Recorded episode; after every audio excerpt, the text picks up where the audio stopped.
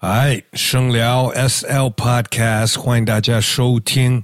我 West 陈还在这儿分享我跟朋友们的聊天录音的记录呗。每次都是在这儿请一到两位朋友跟我坐下，好好聊会儿天，把手机放下，好好聊会儿。那么每次也就是希望我能更了解对方，然后也也许人家也可以更了解我。那么同时，听众呢也可以通过我们这些对话更了解到一些事情，至少可以了解到嘉宾的故事呗。呃，这一期的嘉宾算是一位比较新的朋友，我们是在今年巴黎时装周那会儿认识的，刚好豆这个上海的街头品牌。请我到他们的 pop up 去当 DJ 放歌，然后就是在那天的活动认识到了今天的嘉宾。我那天在放歌，他那天是当摄影师，拍些照片，拍些视频。我们就在那几天在巴黎就认识了，开始聊起来了。他也跟我说，他有想法就录一些。音频的节目就像这档节目一样，但是他是为了他建立的球鞋文化媒体平台 Awesome，呃，想做的这么一个音频节目。我们后来交换了联系方式，然后他又搬到上海来了，我也去多了解了一下他这个 Awesome 的这个球鞋文化媒体平台，我觉得挺有意思的，所以决定请他当第三十。十八期的声聊 S L Podcast 嘉宾，他这次也带上了他的同事，那么我们就欢迎他们阿茂和肥杰。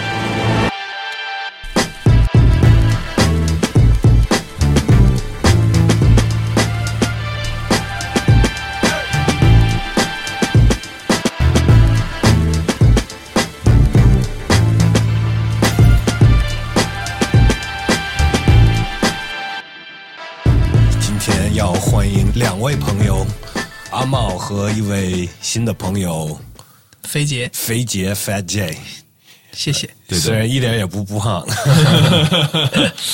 对对对，他是，我要不先介绍一下吧？可以可以，因为我们，呃，我差不多半年之前开了上海的分公司，最早是在北京嘛。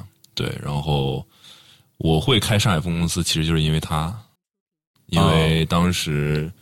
呃，遇见了他，然后我其实有这个想法，但因为我没有办法分身两个地方，所以我迟迟也没有去做这个决定。但其实一直想在上海有一些人可以帮我去做一些东西，因为上海就是工作起来是最方便的。你不是搬过来了吗？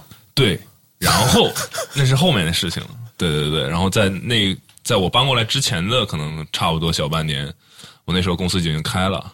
然后就是因为他比较靠谱吧，我就比较信任他，然后就就是因为有一个这样靠谱的人嘛，我就在上海开了分公司。那如果他这么靠谱，你为什么还搬过来了呢？是因为我搬过来，其实我搬家过来是啊，这个问题问的简直太尖锐了，太尖锐了。对，是因为我自己，其实我搬过来主要不是为了工作，是因为我自己，因为呃。一方面是我我可能个人比较喜欢上海的生活的感觉，嗯，对。第二是，呃，以前在北京的话出差太多了，而且其实百分之八十的目的地都是上海，嗯，对。其实搬过来有个最就是为了工作嘛，但就是这个这个工作是我没有办法控制的，就是八十二十的这个，对，二十可能去其他地方，可能出国之类的，但百分之八十都是去上海，所以效果非常显著啊，这个。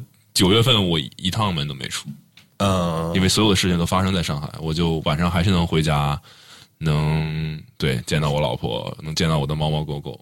对，那肥杰是上海人，我不是上海人，但是我在上海，我从毕业之后就在上海工作。哦，OK，所以开了上海分公司，你也就放弃你的工作，直接到这边来了，是吗？还是呃？其实就是先是之前有一个大家的磨合，然后我可能两边的工作都在做，我之前的公司的工作也在做，然后 Awesome 这边的工作我也在做，哦，然后我慢慢的磨合，大家都 OK，然后我把那边的工作也都停掉了，然后就正式的，那边的是给别人干的事情，这边的是自己干的事情，对吧？可以这么理解。我我想起来了，我看过介绍鞋，对，在对看对对，他有过看过出镜过。看过看过。当时其实还蛮搞笑的。他最早最早我们在豆做过一次活动，然后当时的活动的模式是我们会招募一些我们的读者来，这也是我之后才知道的。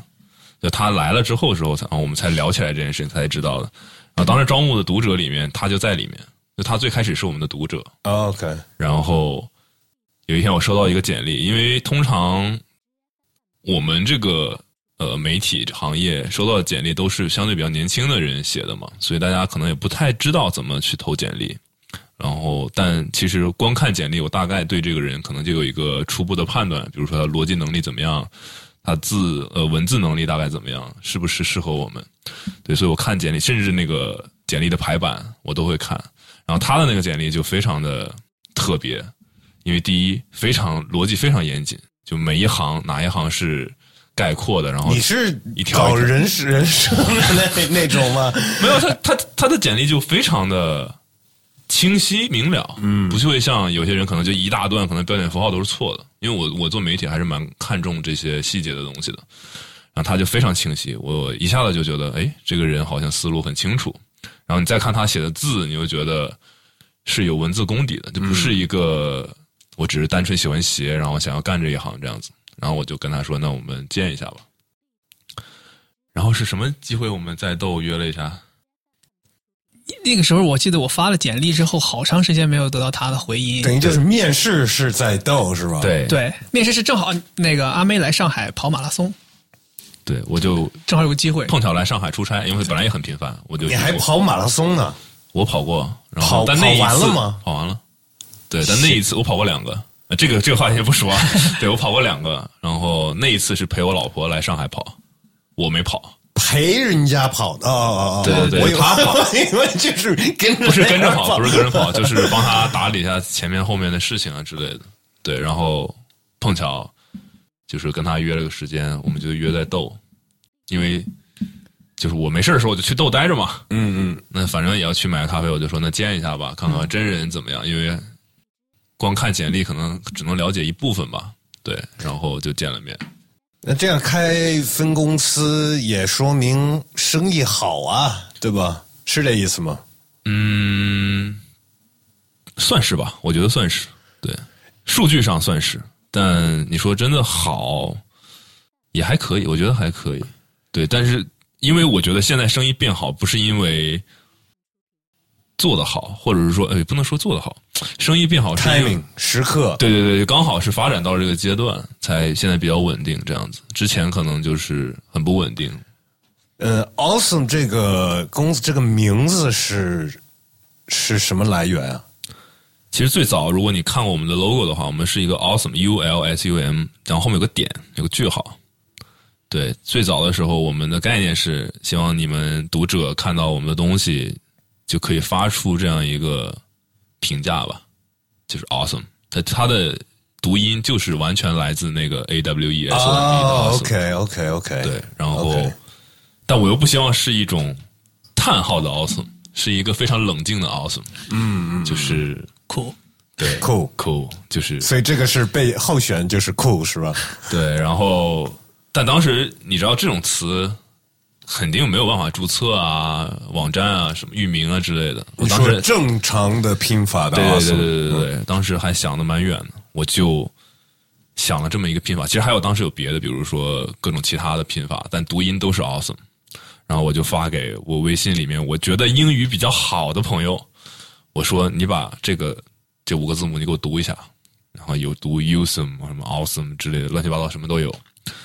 然后反正最后有几个备选，我最终就选了这五个字母，因为我觉得第一够短，第二我在各种域名网站上查了，这个是我可以买到的，嗯，就确保网站啊各个方面的东西我是可以拿到这个名字，我不希望又后面加个后缀啊或者乱七八糟的，我就可以买到一级域名 awesome 点 com。你想的够周到的。当时其实最早的时候是做了一个网站嘛，所以最先是想到了这个东西。这个 awesome 这个形容词我都觉得不是一个嗯很多很常见的是吗？不是就是不是很多中国人会用的一个形容词。但其实你看电影，还蛮多美国人经常说这个词，就是很多很特别加州，对对对对对对特别那种呃，对比较加州那种冲浪的那种那种人会用的一个形容对，词。而且这个形容词一定是他真的觉得这个真的很棒很棒，他才会用这个词。但是现在用的是越来越少了，有点过期了。这个这个词在英文里面，有一点，有一点，对对对对。但是我觉得大部分你们的读者根本就不知道 “awesome” 是 “awesome” 的意思，我不知道，反正对我觉得可能需要关注时间比较长。对你慢慢的关注，从从比较早的人，可能就是你们有说到这个对事情，对对对，嗯后面我们可能就没怎么沟通，很多人就说 U 什么的那家媒体嗯之类的，对，然后呃，但反正还是有一些人慢慢的能 get 到，因为我们在尝试每一次，因为我们都录视频嘛，这是一个很好的点，就是我们会在视频里读出我们的名字，就 Hello 大家好，这里是 Awesome，嗯嗯嗯大家不断的听，不断的听，即便他不知道是什么意思，他大概知道那个音应该怎么发，嗯应该叫 fucking awesome，就知道大家都知道什么意思了，对吧类？似类似。那刚开始是是网站，对，其实最开始没想做一个媒体。就想做一个自己的网站，对，一开始你你觉得我注册域名这件事儿想的很长远，对吧？对啊但其实当时的那个创业想法非常的幼稚，我完全没想我要怎么赚钱，完全没想有什么商业模式，就是自己单纯的喜欢鞋，喜欢这个文化。当时如果关注早的时候，应该看过那个网站。我们当时有个网站，这个网站上面是我们画的所有的鞋，它有点像一个百科全书。对，，有点像一个 Wikipedia。嗯对，或者你可以叫它 Sneakerpedia，嗯嗯嗯，在上面你可以看到我们不断更新的一些词条，这些词条其实就是鞋款，然后这些鞋款我们都会用，呃，用电脑 AI 去把它画出来，但画的样子看起来就像一张鞋的照片一样，嗯，然后我每天会更新三个、两个这样，就是这些人就每天就是画鞋。然后去编辑那些词条，去保证它的精准。比如设计师是谁啊？这个配色来源是什么啊？用这刚开始的是你一个人在干这个事情吗？我们最开始有三个人，但三个人都在画鞋。这是在哪年啊？二零一五年，一五年，那也对够早的。对我来说，就是我是完全从一个读者的角度去看他们做这件事儿的。我是相当于在他创业之前，我就已经关注他了。然后后来他创业，正是因为他做了这么一件，就这个事儿是完全没有任何商业性质的一件事儿，所以会让很多真正喜欢这个球鞋文化的人会觉得这件事儿太屌了。然后我们就会想要去看，因为那个时候国内是没有这样的信息网站的。零五年有15微15年一五哦一五年，对我说呢，怎么那么早呢？零五年都没有没有微博呢。零五年我还几岁？我当时其实是因为一个朋友推荐我一个电影，我当时有这个想法，我就觉得我当时很我的价值观或者说我的人生观就让我觉得我这辈子得干一点有是有意义的事情，能留下来的事情。比如有一天我挂了，哇，我能留下一个能继续去被大家使用的，或者是有意义的这么一个东西。我当时很追求这个，然后我一个朋友，造字典跟他？聊过对对对 造对对。当时我我跟我朋友聊到这个事情，我说我已经在做这个事情。他说那很棒啊，我推荐你去看一个电影，那个电影叫《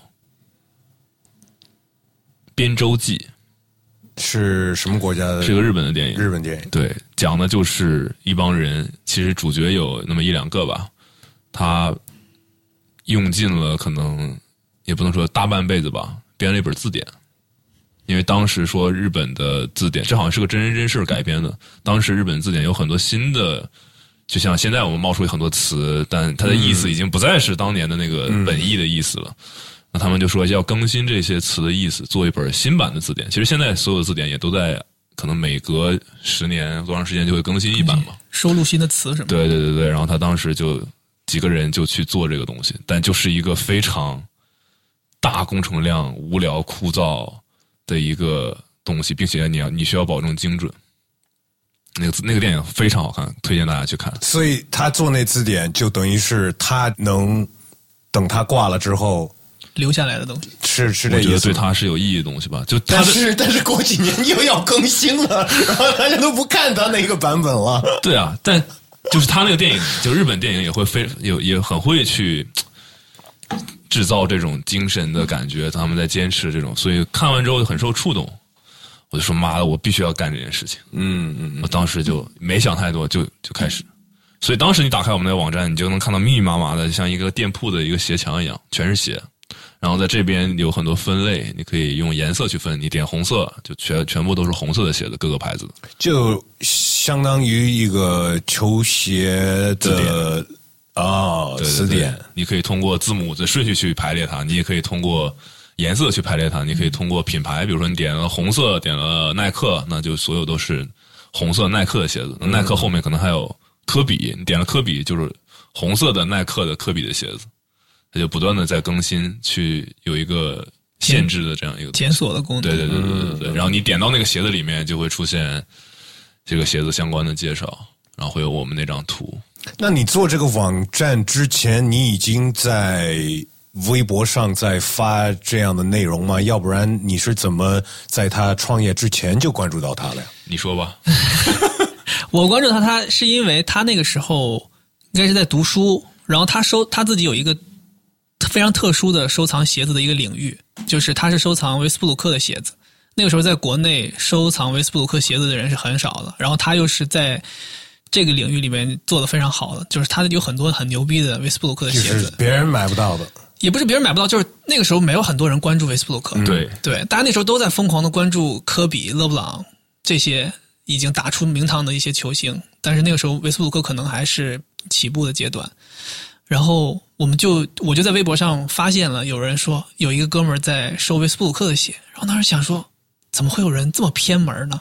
然后就关注了他，然后关注他之后，呃，他还然后我我也是是在北京读书，然后我还有在线下有见过他，就是我在网上见到这个人，我又在现实生活中见到这个人，我就把他对上号了，我知道这个人是谁了。所以在线上已经在分享你的这些收藏的收藏癖。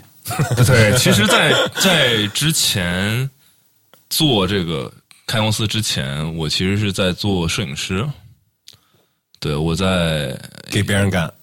嗯，算是吧，有点像，有点像兼职的那种感觉。嗯，OK 对，然后当时我其实也是跟那个朋友学的拍照，就我只是对摄影很感兴趣，我自己在尝试，然后通过认识了一个叫 US 十的朋友，他叫林维佳，然后他有自己的工作室，他当时就是是 size 吗不是，他当时就是自己在做一个叫 US 十 Studio，？OK，然后他的工作或者他被人所知，也就是因为他拍照。嗯，但我等于说通过他的指导，或者说我看到他在怎么做，我非常快的跳过了摸索的这个阶段，我就非常熟，就是就是，其实你会发现，你拍有一些照片，你拍到顶。大概就是维持这个样子，可能一些非常小的细节，你可以去把它做得更好，比如说鞋带穿得更好啊，角度啊之类的，你可以更好的做。但你会发现，照片的效果你基本上就会达到一个瓶颈。这个时候，你需要一些专业设备去灯打对打破这个瓶颈，比如说闪光灯。但我那时候在上大学，我哪知道什么是闪光灯啊，然后也不知道这个逻辑。但等于说去他工作室看到他是怎么拍照的，我就很快的把这个学习到了，然后我就在尝试自己拍。然后我那时候非常拼命，呃，就可能一天我去找我朋友借鞋子，从北京的各个地方把鞋子可能借十双鞋，我就回到能拍照的地方，我把这十双鞋花一晚的时间全拍完。然后接下来的九天里，我就每一天修一双鞋的这一组图。为了放在网站上，对，当时也没有什么商业的考量，就是就是把这个词典填满。当时那时候还没词词典，哦那时候是摄影师嘛，那时候还在上大学就，单开纯想公司把自己的是照片大学毕业分享之后了。哦，对，当时就是觉得鞋子上因为有很多小的细节做的很精致，对，然后工艺也在发展，所以很多人可能就不太会在意这些东西，或者说他很想呈现这个东西，但他没有办法去有这个技术吧，所以我觉得我我有这个能力，那我就应该去多发一些，对，然后当时就在不断的 PO 照片，所以其实最早的第一批观众并不知道我要开公司，他只是因为我是个拍鞋子的摄影师，嗯嗯嗯嗯，然后对我从他那儿学了很多技巧性的东西和标准的东西。对他对拍照的细节抠的非常的非常的严，然后但他一直在用一个黑色的背景在拍照片。对我后来也是感谢网络吧，能看到国外很多摄影师他们是怎么拍鞋的。他们比如说这是一个黄色的鞋，那我可能会找一个跟他匹配的环境去拍这双鞋。那我当时想说，那我也试试。我觉得这种单一背景下去拍这个东西很无聊，结果就发现这件事非常的难。嗯，因为你想找到合适的背景，你还需要有灯，没有灯的话，你怎么去处理？就平时我一晚上可以拍十双鞋，现在我可能跑了一天只能拍一双，但照片出来的效果也是不一样的。嗯，所以我当时就找到了新的方式方法，就尝试去用新的风格拍，然后那时候就有很多人会关注我。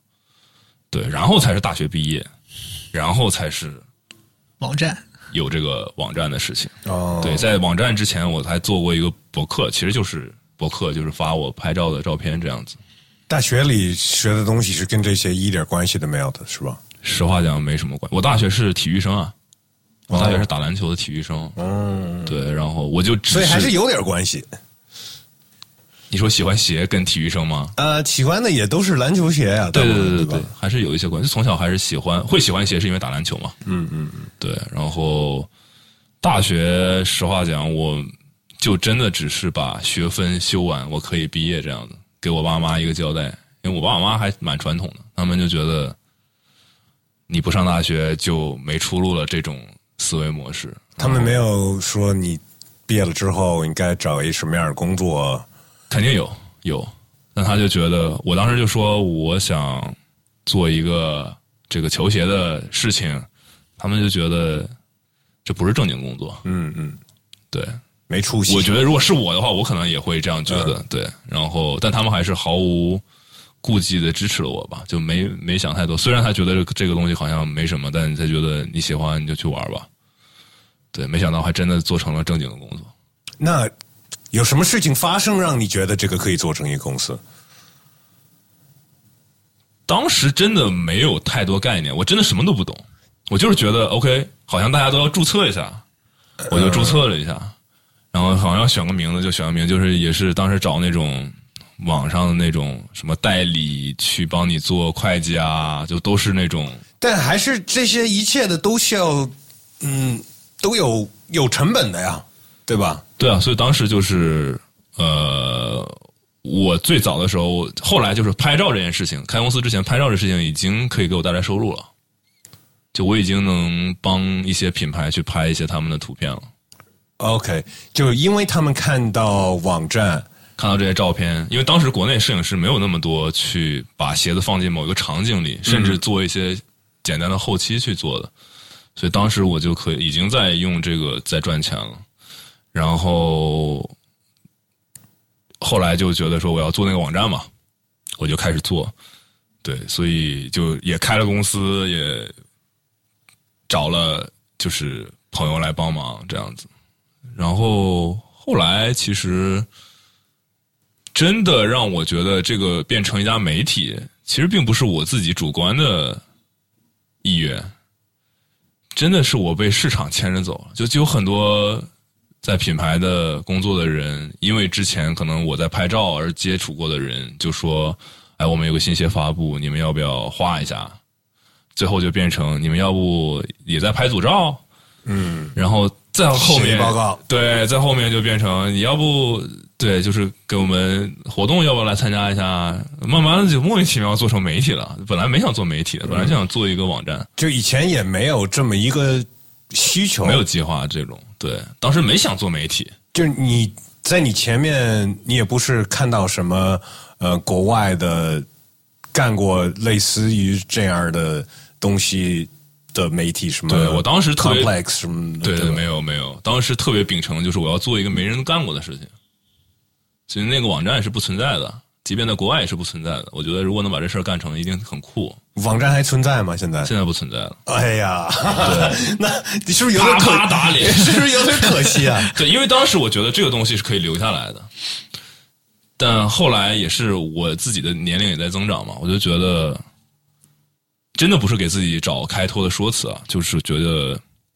因为后来开始做一些内容，我能觉得我们是有在影响一些人的。我觉得这种留下来的东西好像更有意义一点，就是比如说，比如说他，比如说肥杰，对他可能他的对照片的审美，或者是他对鞋子的品味，或者是甚至他生活中对喜欢他喜欢的一样东西，他是否应该怎样去对待这个东西，他可能是曾经受到过奥斯的影响的。对他后来也跟我说过这样的这样的观点，然后我就觉得这事儿太酷了。那但为什么不能同时就是也一直把那个网站也更新下去啊？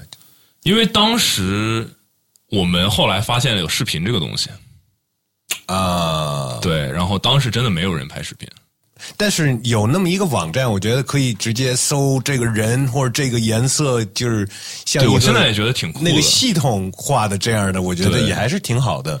后来也是可以理解为某种意义上的经营不善吧。就是我我们第一发展的没那么快，第二就是人手有限，嗯我也招不起太多的人，真的是没什么钱，然后就觉得说，就钱从哪里来就往哪里去了。对我们可能赚了很少的钱，加上我自己填天上的钱，然后我就想说，那我要去做个视频试一试。对我当时觉得视频这个形式还蛮不错的，但当时就是大家都是。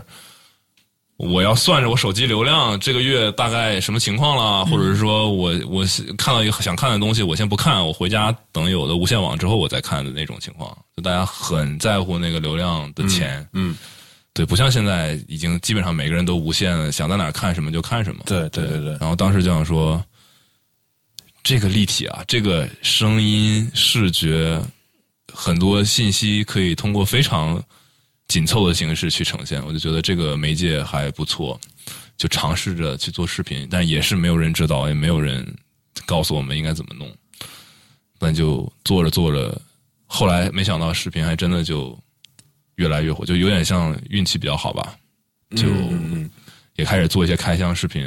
那时候也没什么人跟我们做同样的东西，所以当时你想看类似的东西，可能就只有我们这一家在做。然后，当然后来视频越来越多人看，然后也有很多人加入进来了。但我们可能已经累积了一些拍视频的经验，所以做的可能还算 OK，肯定算不上最好或者顶级的，因为慢慢你会发现，哦，有拍纪录片的，有拍电影的，人家的设备，人家的整个的制作都是完全的 next level。嗯，对，那但我当时的那个情况下，我们还是做的还可以，所以也是因为这个，可以慢慢的收获了越来越多人去关注这样子。所以还是还是你对这个东西的热爱，我觉得是会让你永远可以做下去，因为总会有像你说的设备好的、团队更大的，或者是这样的人也想去做这样类似一样的东西吧。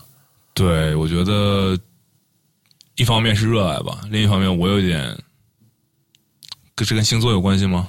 什么星座个？人性格的原因我是。双子座，对我觉得跟个人性格也有关系。就是我想 我要干这件事儿，我必须得给它干成啊，这是双子座的特点是吧？我不知道是不是双子座，但我觉得我是这种不愿意承认自己失败的这种人。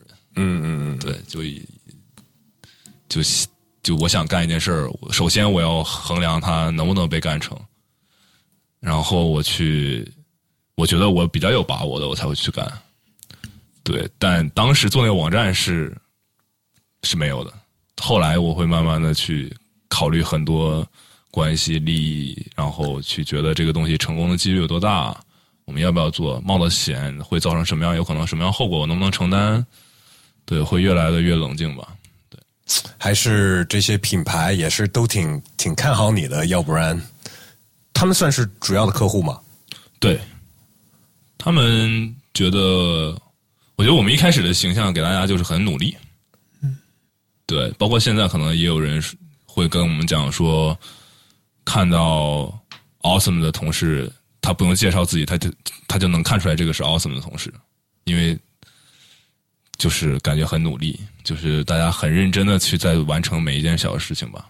那我我就有点好奇，就是是不是没法给人家一些差评在他们的产品上？就是如果这东西不好的话，或者是就是也得是我们最近不能说的太差，我能懂你的意思。对我们，因为我们最近就是也是线上，大家对于媒体的收就是收入，然后和他们对于产品的评价，会有非常非常多的，在网上有人在讨论这个东西。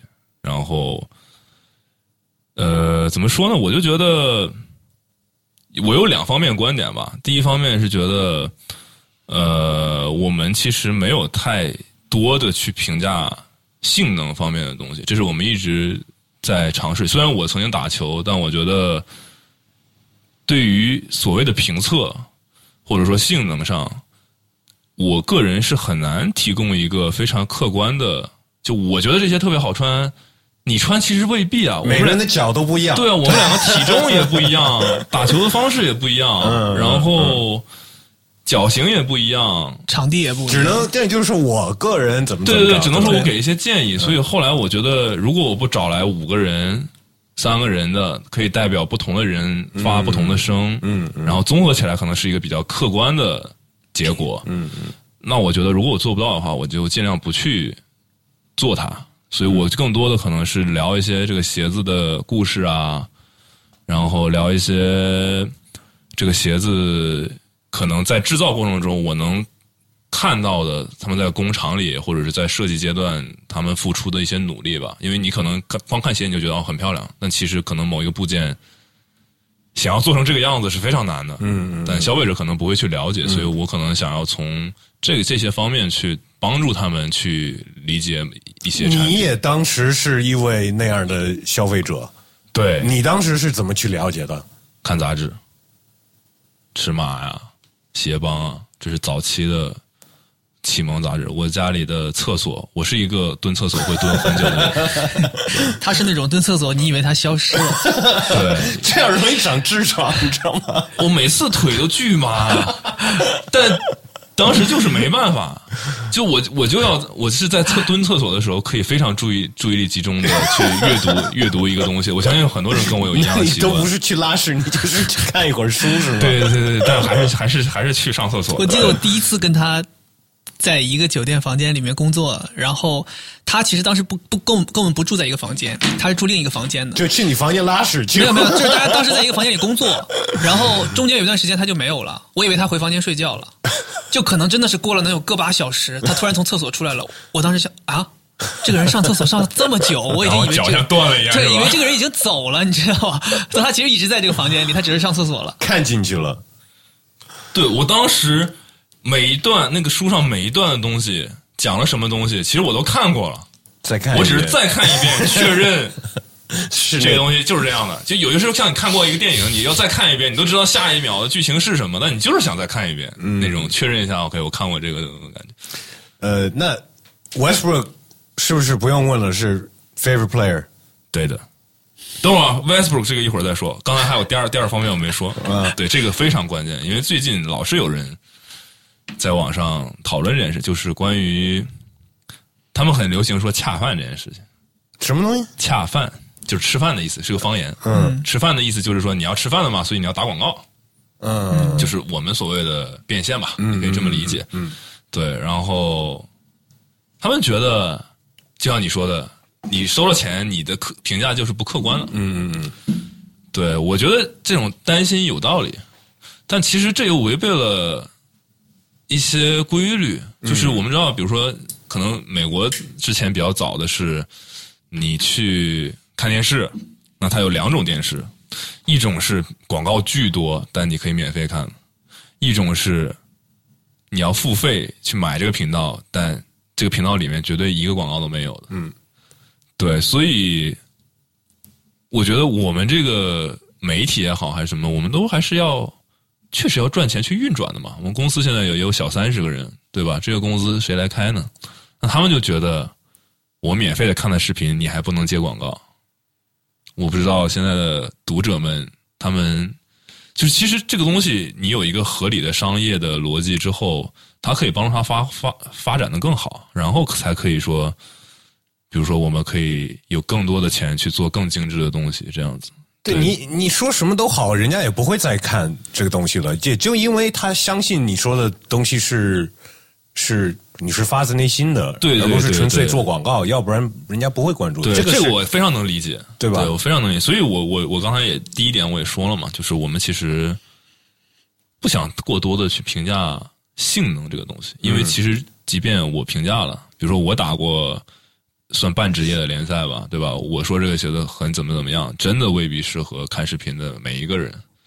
所以我尽量的去聊文化故事，然后一些能看到的对这个鞋子解读的这样的东西，而不是说这个鞋子好不好穿，要么是好，要么是不好，我觉得都是蛮片面的。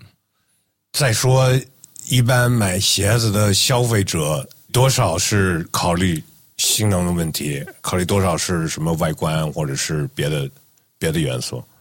我觉得我觉得这个可能是我们希望给更多读者带去的，就是很多东西他们没有意识到，他们其实看外观，对，就是我，比如说看谁穿过。最早我以前买鞋，可能就觉得我这个鞋外外形看着帅，或者说我觉得是我穿上去会帅，我就买。但是我是因为慢慢的浏览了更多信息，发现其实这每双鞋设计背后是有设计师的付出，或者有品牌的理念，或者甚至有很多，比如说致敬了球员的某一方面的东西。这些东西之前你是不会了解的，但是要有人给你介绍，你才会发现哦，每个球鞋的设计背后原来还有这些东西。这东西就相当于说，得有人告诉你有，你才慢慢知道有，以后你才会知道我在每看一双球鞋的时候都去关注这些方面的内容。这样的话，你了解的球鞋文化就不仅仅是我买一双鞋穿上去帅就结束了，嗯，而是我知道这双鞋是如何被设计出来，如何被生产出来，蕴含了什么样的文化，这才是球鞋文化这个文化这一部分。但现在你觉得这个，至少在国内吧，一般的消费者对他们买的东西的了解，就说球鞋吧，是越来越好吗？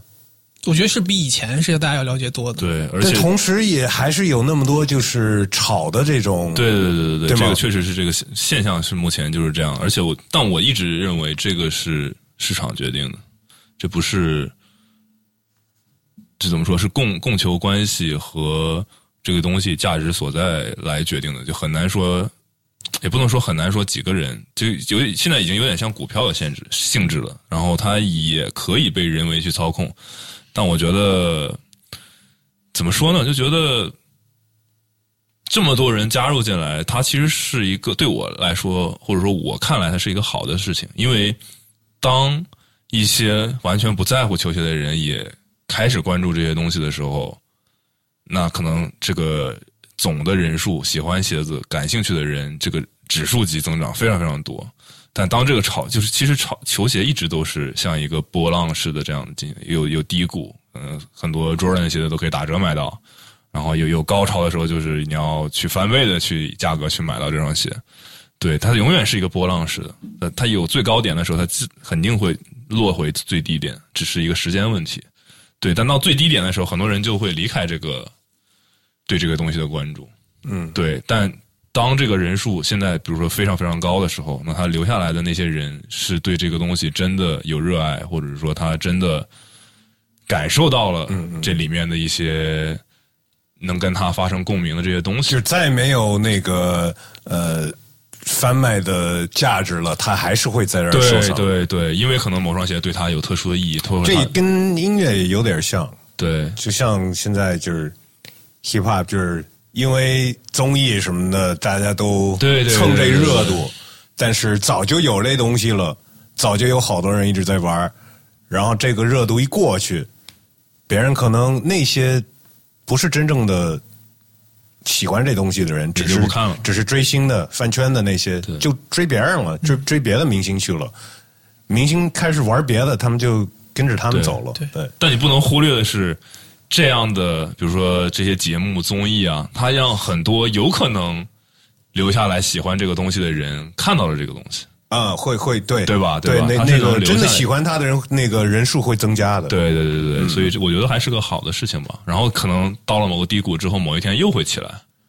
它永远是这样的，不就是一会儿高一会儿低这样的不断的循环这样子。但感觉中国一直是高，因为人口多，而且人挣的钱也越来越多，消费能力越来越好，所以这边这个市场是比较好的吧？做做这个球鞋的，中国的市场一直都是这些品牌最大的市场吧？嗯一直都是。尤其是在这种限量的东西，对吧？对，就是因为人数基数大我们，基数大，对，所以你什么东西架不住人数多呀。那你们怎么看这种品牌有时候做这种？因为在国外有被批评过，就是做这种限量抢购。饥饿营销，对，我觉得吧，前两天其实有一个例子，就是举个例子，比如说 Converse 最近发了一双篮球鞋，然后很多人在网上骂说，你们故意只生产很少的数量，就希望这个价格可以被炒上去。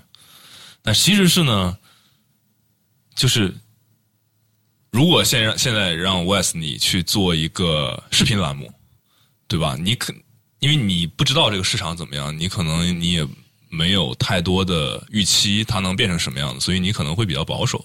所以当时在国内他们订货的过程当中，他们就没有敢说订太多东西，因为订了之后卖不掉，就会造成很大的库存嘛，就会影响这个品牌销售。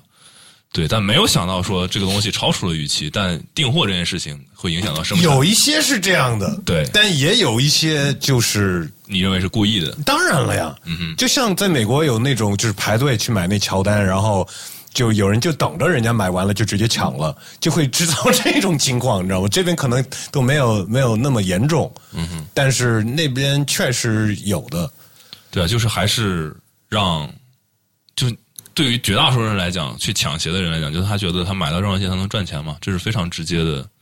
我买到这双鞋，我可以赚两千块，我花的时间可能就是排个队。对，可能没买到那就算了，那我能买到了，我就赚这个钱。尤其对于学生来说，这个太诱惑力太大了，嗯，对吧？我高中、大学的时候，要是留有两千块钱可以赚，我的时间成本是最不值钱的呀。嗯嗯嗯，那我为啥不去？我也去有过，曾经有过这样的想法，我也去排过队去买，我觉得可以。也许我根本就不喜欢那个鞋，但我去想要去利用这个，可以。也许我赚了钱，我可以再买我自己喜欢的东西。现在有另外一个是个网站，还是是一个是一个 App 还是什么的，就是做这个二级市场球鞋的，对叫什么来着？有？有很多啊，最早最早做这个叫 Stock X，在美国，不是有一个国内现在在读和 Nice 有两个，啊，现在有很多个了，就做的比较有名的是读跟 Nice 啊，读读读，对对对对。对对，嗯，他们对吧？就是国外的那个运转的很好，国内的人也发现这个就是可以赚钱嘛，所以他们就国内的可以赚更多钱，对，因为人数多呀。对啊，供需引导了这个市场价格的走向。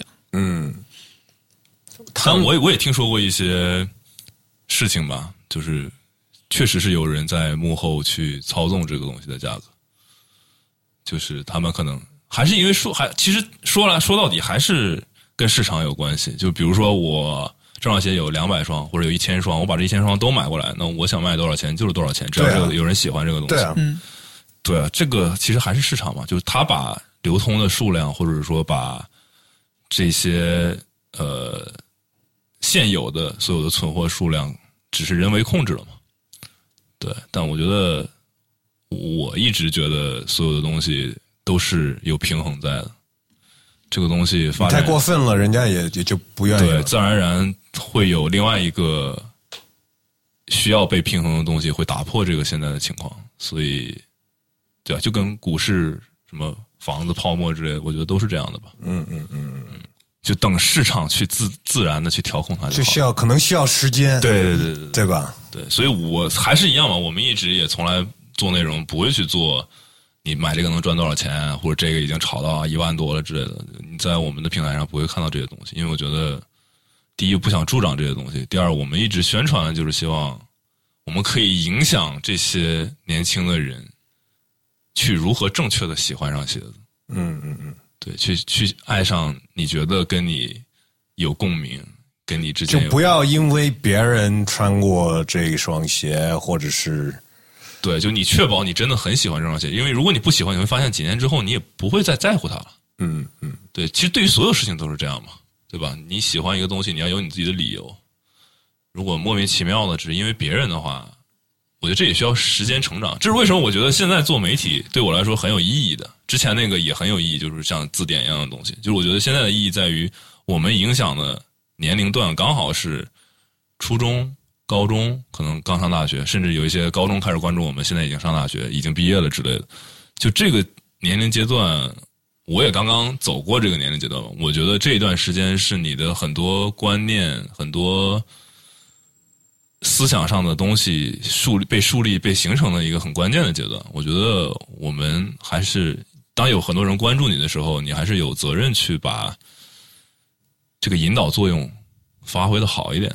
你们觉得一双鞋，一双球鞋，呃，最高的价格应该是多少？再往上就就有点儿，或者是你就不不不会愿意去。我能接受的吗？嗯我现在很很已经很少，反正我一直以来的理念就是，我个人啊，不是代表其他人，就是我个人就是不是很喜欢加钱去买鞋子，所以我会尝试，如果这个鞋我喜欢，我就会尝试想办法原价去买，不管是抽签儿还是网上抢，还是线下排队等等，我都会去尝试。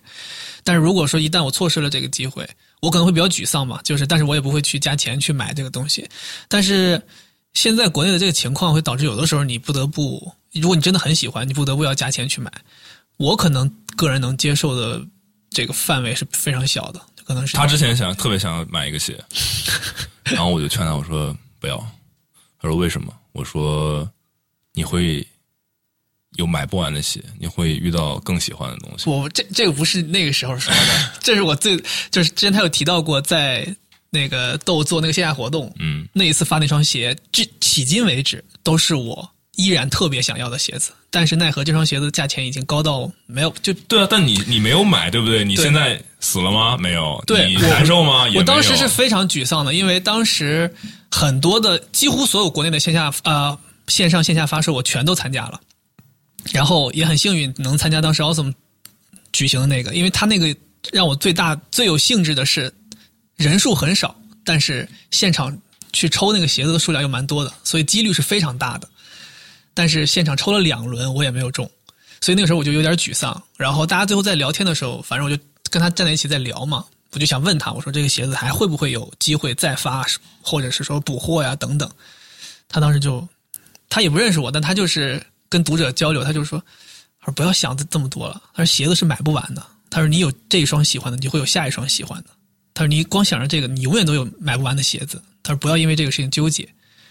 然后我那个时候就对啊，难道当时参加豆跟奥松的活动，这个经历不是更有意义的吗？对吧？你你有一天你躺在床上，你快挂了，你想回想一下，你想说，哎，哎呀，那个鞋没买到，还是会想说，哎呀，当时因为那个活动，对吧？对，所以我现在不知道是不是因为那个原因，反正就是时间长了之后，我现在已经开始不太会因为喜欢一双鞋没有买到会沮丧。我以前真的是会的，最多花过的钱就是买买一双球鞋。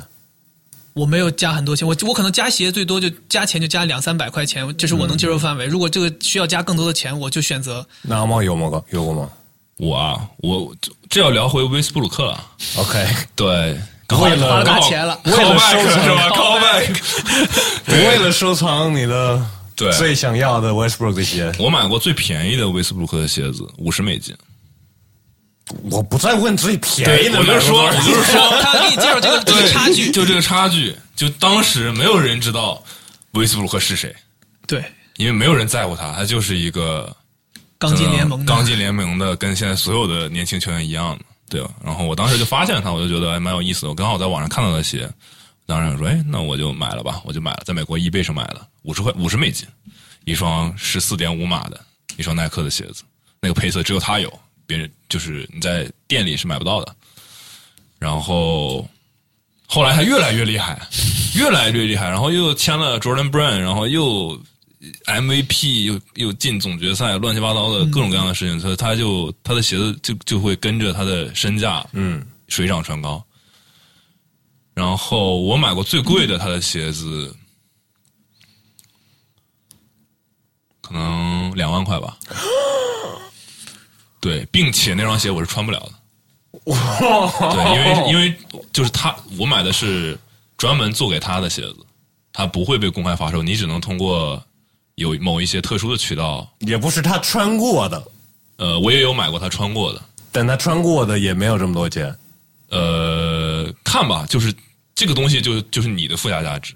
比如说你很喜欢，我很喜欢 West 陈，那 West 陈穿过的东西对我我内裤，我现在 对我 意义无限，一下。对吧？但我我不知道 West 陈是谁，这个东西你白给我都不要。嗯，这个东西就很妙，就妙在这儿。很像艺术品那种。对，那你还会这样花钱去买吗？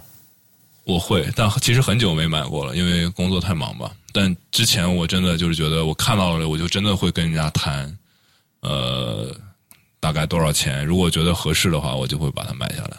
然后那个鞋就是这么大一只，然后我并穿不了，但我认为我当时我觉得我拥有它，我觉得，并且之后我真的见到他本人了，我把我当时拥有的所有的鞋子给他看了，然后他是个记忆力超群的，有一点强迫症的球员。对，如果你去了解他比较多的话，他就是这两瓶水，如果有三瓶水，有一瓶水歪了，他会把它摆好的这样的人。所以你跟他说他发他周边发生过的事情，他都记得非常清楚。然后我拿一下子拿出来很多很多他的鞋子，他他就会问说你在哪儿搞到的？我说有的是在易贝买的，有的这个那个那个这个。然后他就就怎么说？我其实会买他的鞋，是因为我喜欢他这个人。嗯，那我通过这样的鞋子，我又通过我的工作机会，当时我可以把我对他的爱展现给他，然后并且他对我已经有一些印象，在之后可能又有机会碰到他，他还会过来单独跟我打招呼。你知道，当时就觉得这辈子值了呀！对，就你最喜欢的球员对你有印象，这是一种什么感觉？你知道吗？那那现在你要是花这么多，还是他的钱？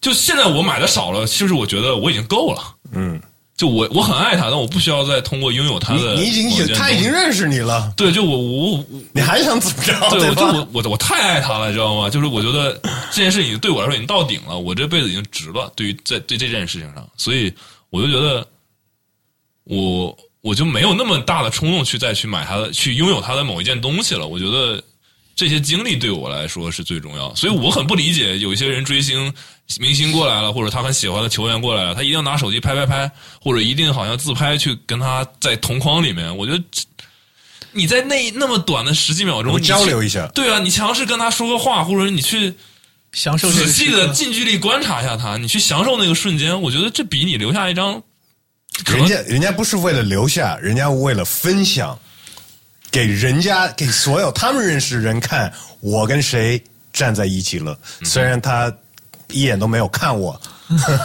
对，所以我觉得我还蛮幸运的吧。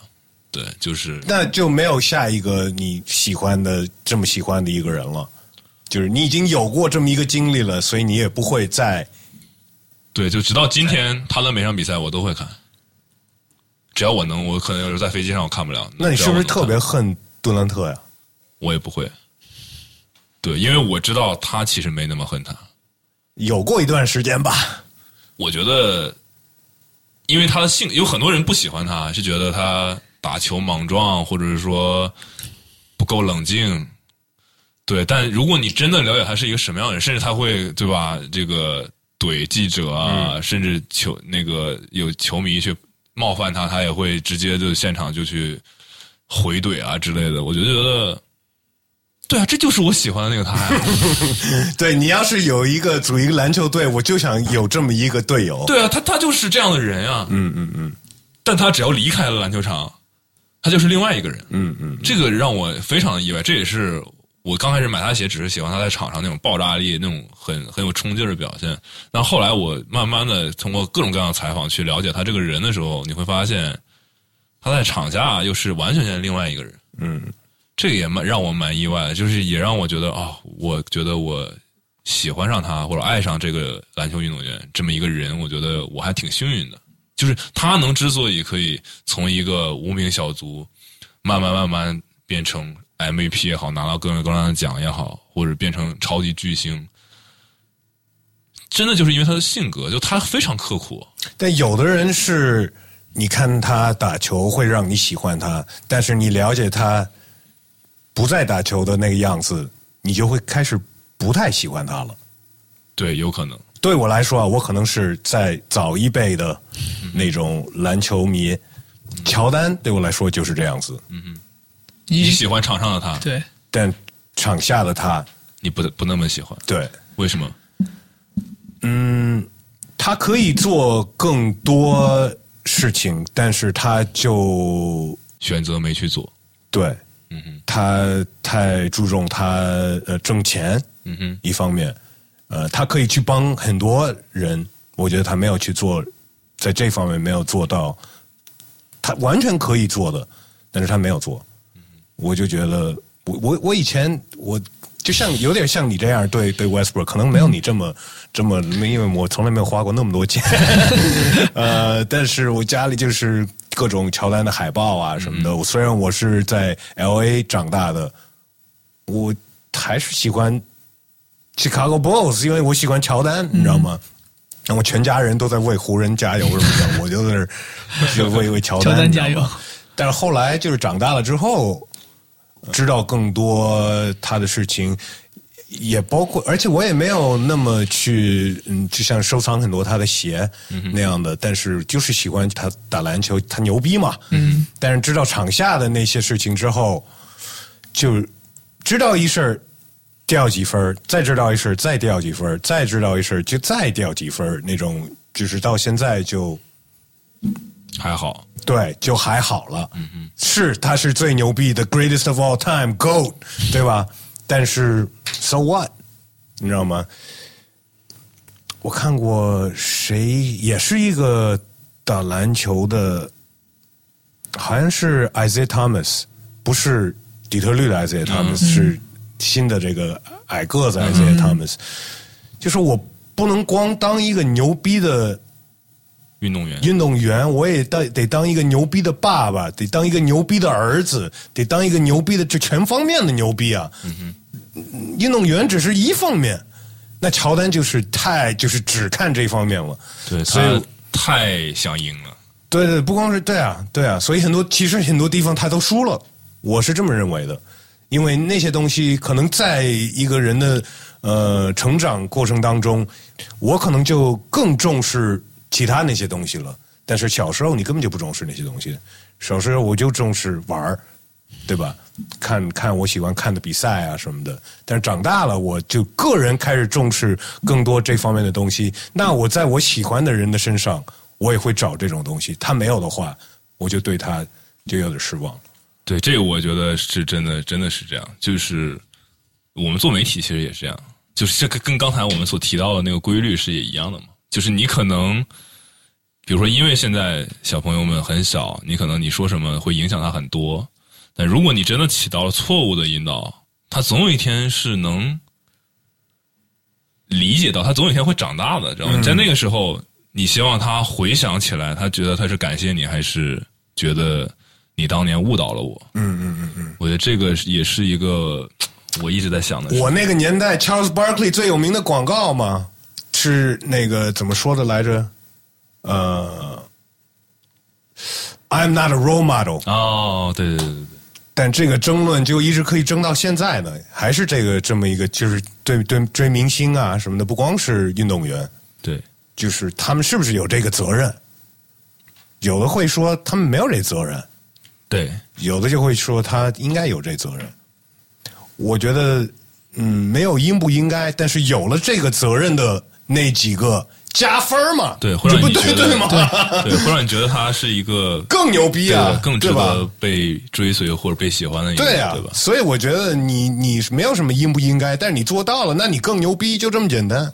对，这是为什么现在詹姆斯就是 more than an athlete，对吧？他做了太多除了运动员身份以外的东西。嗯嗯嗯，对，其实也是压力比较大，就是你如果不做，对吧？可能舆论也会就会有人觉得这样那样之类的，所以他他一定要去做。所以这为什么 NBA 经常搞 NBA Cares 啊，然后很多知名的球星都会有自己的 foundation 啊，就去去帮助这些人。就是我有时候也觉得，到底是他真的想做呢，还是就是让你觉得他对对对有一个爱心？对，有的时候真的也为了个人形很难象是分辨吗。对，就为了这个，对，所以我觉得，如果真的喜欢一个球星，你还是要通过非常非常多的角度去了解他。对，如果你觉得他值得，那我觉得也没有什么别的需要太多顾虑的东西。对，我还我还觉得蛮幸运的，因为我当初喜欢他，就真的就只是因为球场上，但没想到球场下也是一个非常不错的人。对啊，所以这整个正好两个例子就是是是有点就是相反的。对对对，还就蛮幸运的吧，就觉得他真的特别人特别好，真不是因为我喜欢他，就是非常客观的评价。所以你对篮球也是跟着人走，不是跟着队走的，对吧？对我不是跟着队走，现在已经不是现在已经我火了，已经是火箭球迷了。对我现在也是火箭球迷。看好啊，看好他到火箭这个我现在倒是有很多球迷会觉得我我非常渴望我喜欢的球星可以拿下一个总冠军，或者是就因为因为可能他的球星最在乎的就是总冠军。对，然后我反而现在觉得，如果他能拿下一个总冠军，他会非常开心，我会因为为他开心对我会因为他很开心而开心。但你说他没拿下，这完全不影响我对于他的任何情感。飞姐有最喜欢的 team 还是 player 吗？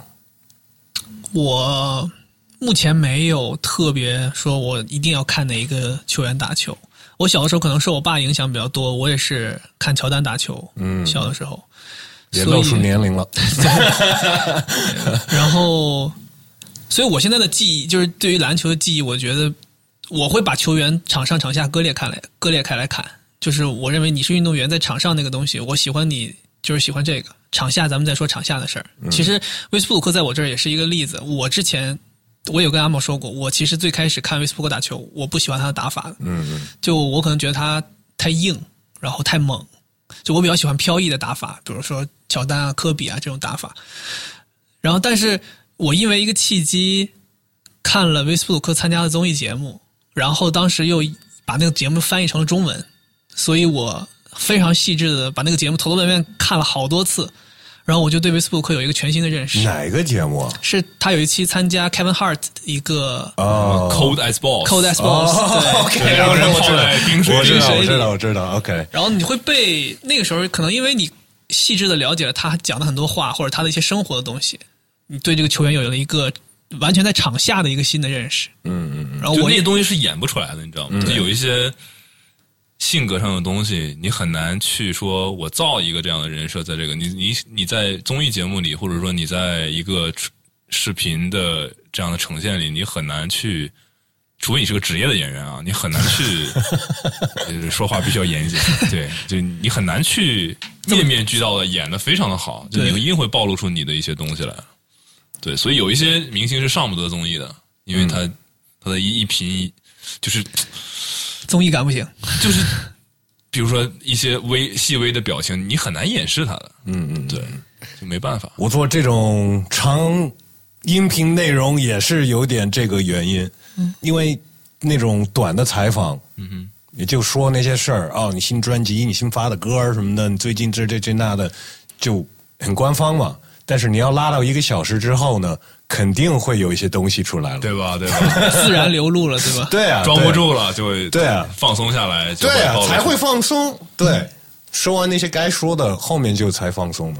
对其实他刚才提到他爸对他的影响，对我觉得我后来也是知道，他爸是老师，语文老师，对吧？语文老师，对，所以他才会写东西，嗯嗯条理那么清楚，然后写的东西的那个质感比较好。对我当时也很好奇，我说你这个简历写成这样，为什么？我说你是干嘛？他说我做金融行业的。跟这有关系吗？对啊，后来再一聊说，哦，原来爸爸是语文老师。嗯嗯我说哦，那就讲得通。他对那些标点，对那些连词的运用，非常的严谨，就一看就是有点像受过，就感觉以前是个专业的编辑，不是那种现在就是说你随便写公众号那种编辑，而是那种以前好像要刊登到报纸上的那种编辑的那种感觉。对对对，其实我读书的时候有在杂志社做编辑，一直在写这些东西。然后我简历那个事儿，之其实是因为我很早最开始也不是求职吧，可能我因为是出国读书，然后那个时候准备简历、准备 personal statement、准备这些东西，然后那个时候有老师专门指导我们，然后那个时候我才知道，其实简历并不是你投一家公司最重要的东西，最重要的东东东西是跟着简历一起过去的那封邮件。有一个叫所谓的 statement letter 或者是这种东西，你要介绍你为什么要把我的简把你的简历发给这个公司的 HR。所以我其实，在给阿茂发邮件的时候，简历那个东西就是我一直都在手里有的，就是定期更新的，就是一个很模板化的东西。但是那封信是我发自内心写给他的，所以他那封信，他看那封信，他能看到我是怎么认识他的，跟他有哪些接触的机会，我为什么喜欢 Awesome，我会表达很清楚。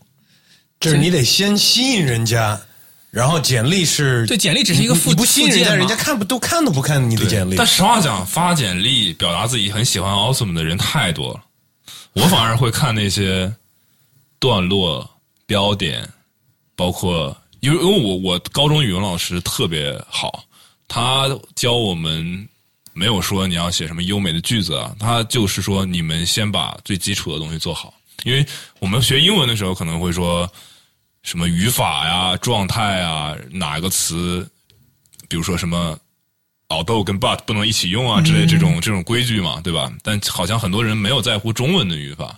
我们老师当时也会把一个句子写出来，比如说这句话有什么问题，然后大家就在看，比如说，如果你这句话写出来，有可能被有人被人理解成两个不同的意思，那你这个句子就是歧义的。嗯，其实平时有非常非常多这样的情况，那你要通过一些细节的修改，去让这句话你想表达的意思只指向其中一个。然后比如说一些什么状语啊、定语啊，你应该怎么去用，去更合理，甚至让读的人不会觉得一口气要被憋死了啊之类的。就是你怎么去断句，其实都是跟英语一样的，很细很细的。所以我非常在乎这个，我受那个老师影响，非常在乎这个。所以他写的那个东西就就能体现出他感觉是受过培训的。那我觉得在这个行业里，这样的人那太珍贵了。我就马上就我没有马上回他邮件，我隔了好久好久。好久，我已经以以为这个事儿已经没戏了是吧？对他当时跟他老婆说什么？说当时不是我老婆说我，当时我发了邮件之后，我老婆说，他就是鼓励我嘛，因为我要面面临换工作，对我来讲，可能我我也是岁数不小了的人了，然后也是一个比较大的变动，然后我老婆就是支持我说你可以的，呃，以你的资质和你对 Awesome 的喜欢或者了解，他们肯定会接纳你的。并且阿茂那个时候是公认的，无论什么邮件，他都会至少回复。他不管是要还是不要，他都会回复。对对，结果我发了那封邮件之后，可能一个多一个半月、一个月 都没有回复。然后你是不是对他有点失望？就是对这个人都有点失望了不，。但那个时候我还是有一些，因为他在微博上不断更新他的动态，他那个时候频繁的在国外出差，然后他还生病，所以那个时候我在想，可能是这个原因，他没有时间看邮件。然后我老婆就还说，后来就开始泼冷水，就说：“哎，你看你最后发了，人家没有搭理你，你不行，怎么怎么样的。”然后那时候真的很失望。然后结果有一天在地铁上，突然间，我我想起这个事儿，我打开邮件，我看到，哎，可能就几分钟之前他回复了那个邮件，然后他还在里面说了，就是不好意思，因为最近频繁的出差，然后现在才回复邮件，然后就约一个面试，是这样。当时所以这也也刚加入没多久了，对吧？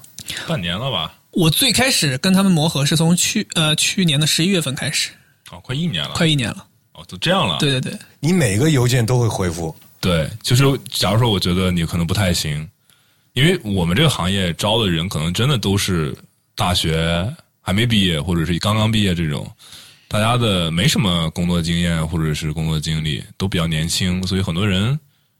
有的人可能就发邮件，连主题都没有，就一个简历扔给你，然后里面排的乱七八糟，就这样，他的人非常非常多。但我还是希望每一个人我都回复吧，就即便我会跟他说不好意思，那个可能就是距离我们需要的人员还有一点点差距，希望你继续努力。这样，我就我会每个人回复完，我会单独打。那除了 Awesome，你个人也在微博上拍 vlog 啊什么的，嗯，在微博上联系你的人，你会都回复吗？或者是留言的，你都会回复吗？我不会每一个人都回复，对，呃，一方面是比较多，另一方面我会看，我真的会看，我定期会查看，比如说私信啊什么这些东西。当这个人问了，比如说他问这个鞋去哪儿买啊，我肯定不会回复的。对对对，因为当我认为你问的问题是可以随便搜索一下就可以找到的问题，我就不会回复他。但当我觉得他的问题就是值得你去给他也不能说值得吧，就显得好像我很怎么样一样。就是我觉得我我一定要回复他，或者说我觉得这个问题就是真的好像很难在网上搜到一个答案的话，我我会给他我的建议这样子。有些人还是我会我会回复的，取决于问题。所以大部分的问题还是问你的，还是关于球鞋这方面的东西。我看一下，我看一下最近的几条，我可以。现在就是另外就是拍这个拍 vlog 这个东西，我们第一次见面就就聊这事？情。我强烈推荐你拍啊，对吧？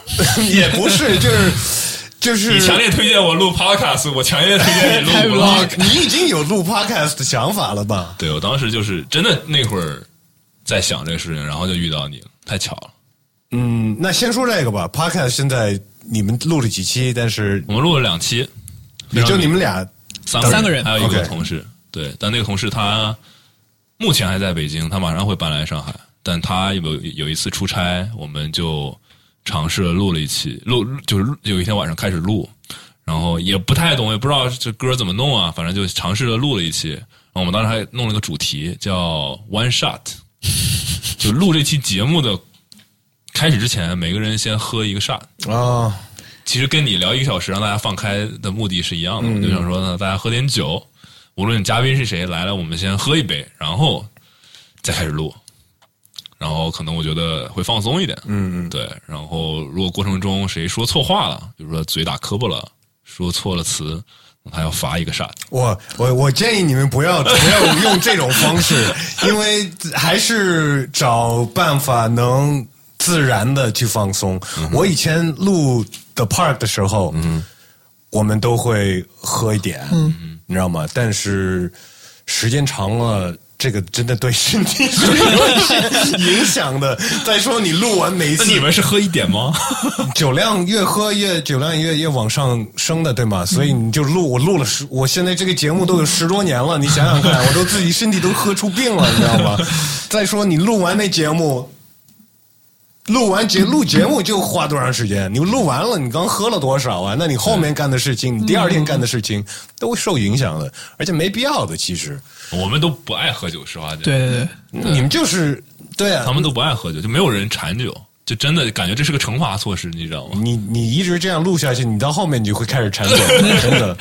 哦，原来是这样的。你就会觉得我们我哎呀，我你去别的场景的时候，就是紧张，我喝点我放松了，就会变成这么一个。很依赖这个事情。对啊，绝对是的呀，对啊，我觉得没必要。你们你看你们这次来挺放松的呀，啊，其实就是个也就是个噱头吧，对吧？就是因为我但还没发出来是吧？还没发出来我们第一期录了吐槽我，因为他们两个认识我蛮久的嘛，尤其是另外一个另外一个同事叫卜龙，他就是我们最初创的三个人之一，我他还有另外一个同事，对，然后他等于说一路也是见证我的变化吧。然后第一期我们想说录点什么，后来想说就吐槽我吧，就吐槽我的毛病啊、问题啊之类的。那还没发是因为嗯真是最最近太忙，太忙了。嗯对，没有一一一是我们也不是特别了解应该怎么把那东西做出来，然后再一个也没有时间去投入到去研究这个事儿，所以录完之后暂时就先放了。但是最近是打算要着手赶紧给大家听一下。OK，就是不是因为来你这儿啊，真的真的是我们前天还聊了这个事情，说什么时候把那个播客搞一下，对，因为我们想发在微信上，但嗯好像微信上的时长也有一些限制什么的，想说那微信跳跳转到什么网易云之类的，我已经把所有的账号都注册好了，但就是想说。对，看看怎么以更合适的形式把它发布出来。因为我们准备这些设备，我们还拍了点视频素材，就想说看看怎么样立体的一点的，让大家知道我们开始做博客这样形式的内容了。我觉得开始的时候可以多发在各个平台，没有什么坏处啊。对对对，到时候可以，你知道吗？就觉得哪个好，那就把大家都拉集中在一个地方，或者是，哎，听听听众的建议呗。对，当时我们这两期主题还我觉得选的还不错。第一期是吐槽我，第二期就是反正就两个人指鼻子骂脸，就说我这个不好那不好，然后喝大了，开始开始骂起来了，是吧？我来解释这样子。对但我们没赢啊，他都解释了。对，他们说你怎么怎么样，你你在上班放歌，我什么影响我们，这乱七八糟的一堆一顿吐槽。然后第二个是讲我们在工作过程中遇到的球星的一些我们看到的一些小故事。嗯，我觉得这个也是大家可能就是吐槽球星了。没有没有 没有，是一些幕后的事情。嗯嗯嗯，对，因为我们经常拍很多东西，但呈现在，比如球星现在要接受一个视频采访，他肯定会就是职业嘛，就是呈现自己最好的那一面。但其实从进到这个房间里到出去，或者是说整个我们跟下来，有太多太多 Behind 没有 the scenes 对没有记录下来的东西，但我们都看在眼里，都记在脑子里，就想聊一聊。还那那期节目，我觉得比吐槽我好看好听一点。对，对，想说看看能不能，就我们还是希望 podcast 可以是我们内容的一种支支撑，就是另外一种呈现形式。嗯，对，你说我就坐在这儿聊，好像也拍成一个视频，好像也挺无聊的。准备隔多长时间更新这个 podcast？准备多长时间？完全没，都还没有，还没有决定。完全没规划。这些我们待会儿吃饭的时候可以再聊。嗯，我特别不喜欢播客这个名字。为什么？你觉得这个中文翻译不好？对，你希望它首叫什么先首先太接近中文的博客呀，嗯哼，你觉得不够区分？对，不太够区分。然后我觉得很多嗯，很多人听到这个不理解是什么，不好理解这个是一个一个什么东西。节目对，就是一个音频节目嘛。所以你管它叫声聊。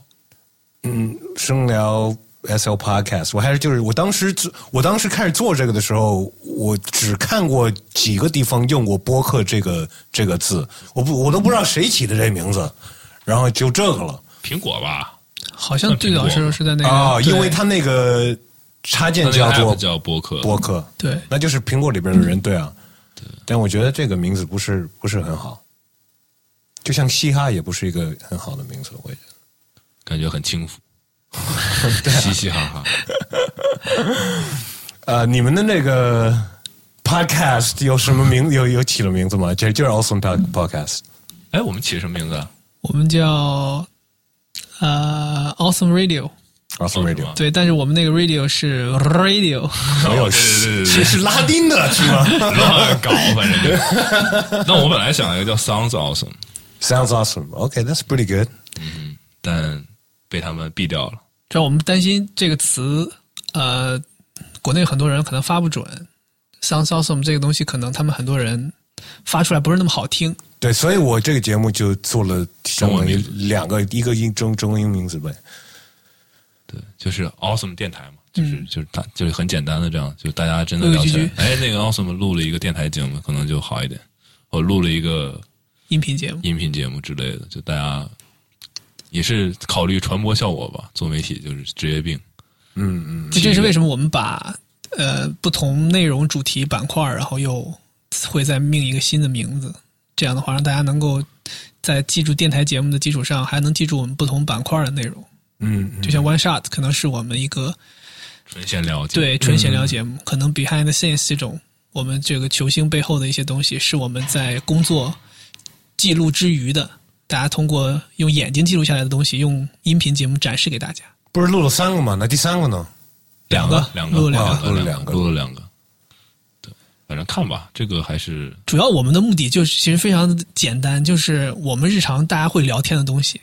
我们我们经常在办公室也会说，我们聊的这个东西如果能被视频拍下来，就我们都很想说，我们办公室应该有一个摄像机，就嗯从来不停。嗯，但是很难做到。对，所以那个时候我们就会想，日常聊这么多有意思的东西，应该展示给观众。对，podcast 就是这个意义，就是 podcast 的精髓就在这儿。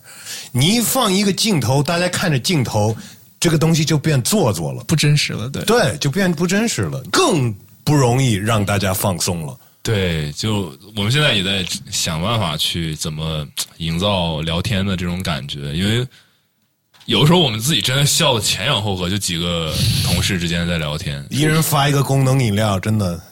当时就觉得，哎呀，这个要是录下来录下来，绝对炸。对我这太搞笑了，就是可能你就是再去复制它都复制不了的那种感觉。嗯，对，所以当时萌生了做博客的这样一个想法。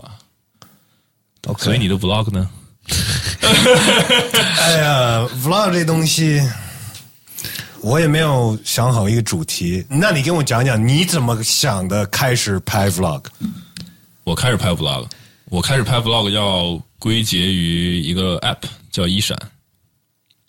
这个 app 呢，其实就是一个手机版本的傻瓜式的剪辑软件。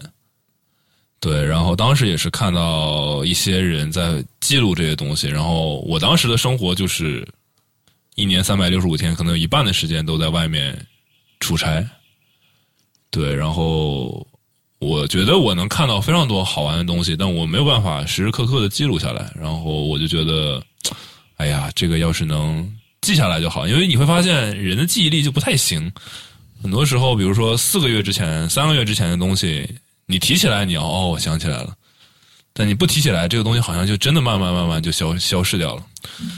然后当时发现这个，我觉得哎，这蛮好的，真的确实也是。我现在也做了很久了吧，也做到三十一期了。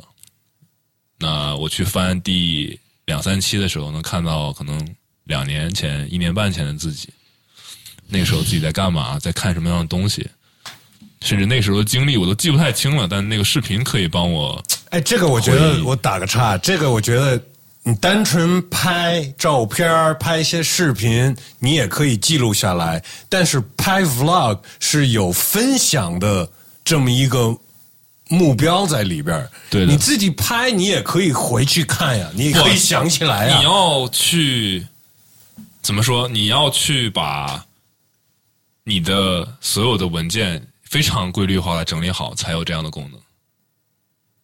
比如说，我三年前去日本，我干了些什么？你去，你现在能找到你三年前做某一件事情，在某个城市你的准确的照片和视频素材吗？这个手机里面可以按那个日期去搜吗？但很多人就是，我现在特别想要我，比如说初中时候的那个手机里面的卡，嗯，我就很想看当时的那些照片，可能非常模糊，但就是已经完全没有了。但我觉得，因为没有备份呀。对，而且因为那个时候你没有想要拍 vlog，很多很棒的瞬间、很棒的地方，你可能就是看到了过去了，就仅此而已，你根本就不会想要拿出来拍它。你想一下，其实有的时候你你是懒也好，或者什么的，就是因为没有 vlog 这件这件事情，你我觉得但是也有另外一个一一些元素在里面，因为光记录的话，你也并不需要对着镜头说话，对所以这个也是一些还是带带着一些分享的。对对对对对对，肯定是有的。对，所以我我现在如果拍 vlog 的话，我不会拍太多，呃，就我还希望这个东西可以有一点意义。对，然后比如说我去瑞士爬一个山，可能这个东西这个山顶可能没有我爬过那山，哦，是吗？，对对对对对，有好多牛的那山，对对对但是我没有住那小房子。那个那个是临时搭出来的，所以那个时候可能没有。他现在应该已经拆了。是吗？对，因为他们想要环保嘛，他那临时用木头结构搭一个房子，然后活动这个活动结束之后，他就把它拆掉了，就确保那个山还是原来的样子。所以这个活动就是招了一些 vlogger 去住一晚。对，哦，就是你它上面只能同时住两个人，我们当时可能有七八个人去，呃，今天晚上是你们两个，嗯明天晚上是他们两个，嗯，对，你的过程就是当天中午你开始爬这个山，爬到上面，那下午你就可以在山顶想干嘛干嘛，然后晚上住一晚，第二天早上下山。对，还是个不错的经历。就是你知道吗？就是比如说，那 OK，你看到你去过，然后你看到那个景象，你可能唤醒了你某个某个记忆。你如果没去过，那可能对于很多人来说，就是我可以通过你的镜头，让我知道 OK，在瑞士其实有有这样的是这个样子的。对，我觉得是一个还蛮有意义的事情吧。对，包括我可能也有意识的去分享我和我老婆之间的相处吧。嗯，对，我觉得，对，这就是我们有很刻意的去维持我们两个最真实的样子。我不希望呃，因为现在在拍，所以我们两个都很 nice。对，其实我们我在呈现的更多的都是一些即时发生的东西，比如说我不小心烫到他了之类的这种这种这种小的事情。那我觉得对于我们两个也是个特别好的记录，然后可能也是一个对于很多情侣来说，也许是一个也是一个不错的，就是提示吧，可以让说，比如说真的你们两个相处之间发生了一些矛盾，那你怎么去解决这个东西，其实是更好的。呃，这个拍 vlog 这个东西有没有像当时你做球鞋，也就是因为自己喜欢，然后变成了一些产生了一些很多好的机会，甚至于变成了一个公司一个职业。那拍 vlog 这个东西有没有带来类似于这方面的东西啊？我觉得对于我来说，呃，vlog 像一个，就像我每每一次我们公众号上发的文章也好，或者我们拍的一组照片一样，就我我还是很享受这个创作的过程的。哪怕我剪它可能要剪两天三天，但我会就是之前有一个博主也说，他是他每一个 vlog 为一部作品，而不是一个视频或者说一个什么东西。他觉得这是他的一个作品，它里面的情境安排、它的声音，每一个甚至上一个剧情跟下一个剧情中间的连接都是有它的目的的，不是随随便便接在一起的。对，我也受他影响蛮大的吧。然后我就觉得，对我我会仔细的哪个字加在哪个位置，我的字幕是什么样子的，我的剧情之间的安排都是有感觉我在拍一个电影的那种感觉。自己的纪录片对人生纪录片儿对我很享受这种创作的过程，甚至我拍的时候，就我如何才能预期到某些事情的发生？比如说，我拿着水不小心烫到我老婆这件事情，就是一个纯纯的意外的事情。通常这个事情怎么可能被拍到呢？就是我们可能真的是一直你就因为你在拿着那个镜头，所以烫着人家了，知道吗没有没有，那个镜头是他拿，那个镜头手机是他拿。就我们两个真的就是已经觉得说，你有的时候真的要一直开着相机，就像这个东西要一直开着。可能你说我们现在关了，大家聊的东西其实可能甚至比开的时候更精彩。就这种，就是你拍到最后，你就会发现最难的是拍到，而不是拍的美。所以计划这些呃呃拍的内容，包括剪辑、字幕什么的，你们两个分工去完成这些事情的吗？我们两个分开的，就他会拍他的，我，我不管他。你对，但我们比如你说真的不怕忙，真的对吧？对啊，就我跟他一起，比如说拍出门出门玩，我都会来拍。就我信不过他，他拍的不行。对，就我对镜头的构图什么的，我还会蛮蛮蛮在乎这些东西。那看你的 vlog 的人会不会也就过去看一下他的版本？这个其实他现在还比我火。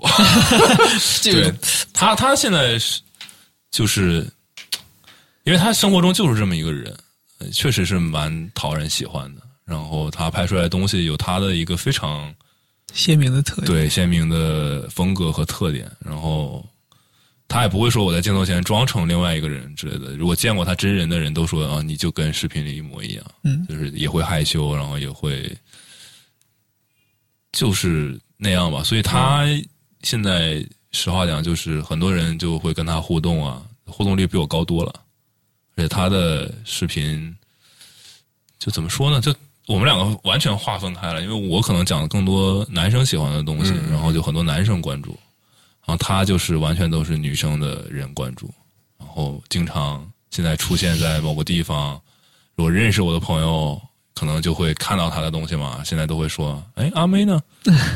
我说他在家，或者是她没来上海啊、我还以为他来了，想想见见他之类的，就是根本没有人管我。我我我没有拍，因为太多原因了。嗯，不是让我听听你的借口是什么？不是借口，我刚才就是说不是借口，真的是原因，是个人的原因。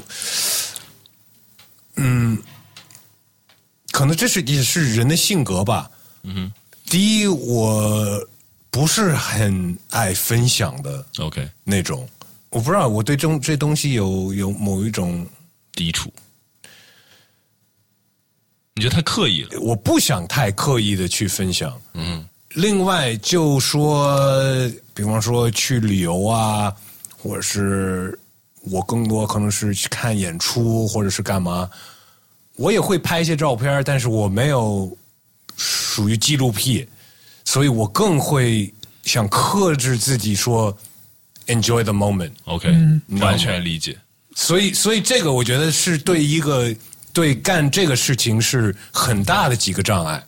对，这而且这会非常影响你的体验，就拍 vlog 会非常影响你的体验，对吧就你会发现，比如说我登山这个事情，我完完全全可以更享受的去看风景，但因为我在尝试记录东西，我可能错过了很多。嗯，对，这个但是你你拍到的那些东西，你可以重复看很多对对很多对对，这就是这就是一个你的选择，这是你的选择。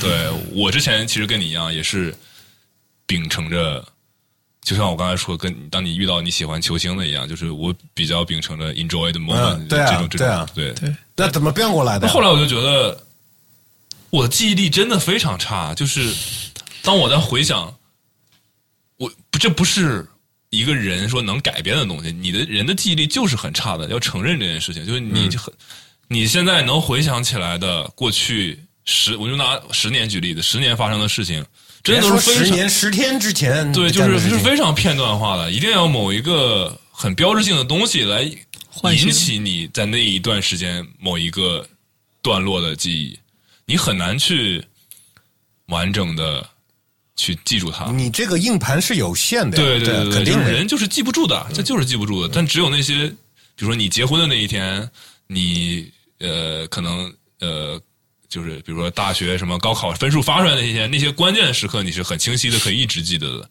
但有太多平凡的每一天，你都完全忘记了。说实话，我觉得这个也跟现在我们这个时代对信息量太大了，人类不是为了吸收这么多信息，所以你觉得记忆差，就不是这么设计的。嗯，你不需要这么多信息，那你已经灌满了，所以好多东西是被丢失了呀。对，真的记不住。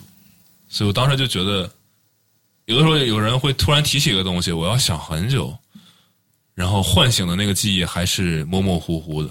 等未来我们可以外接硬盘什么的，加内存什么的。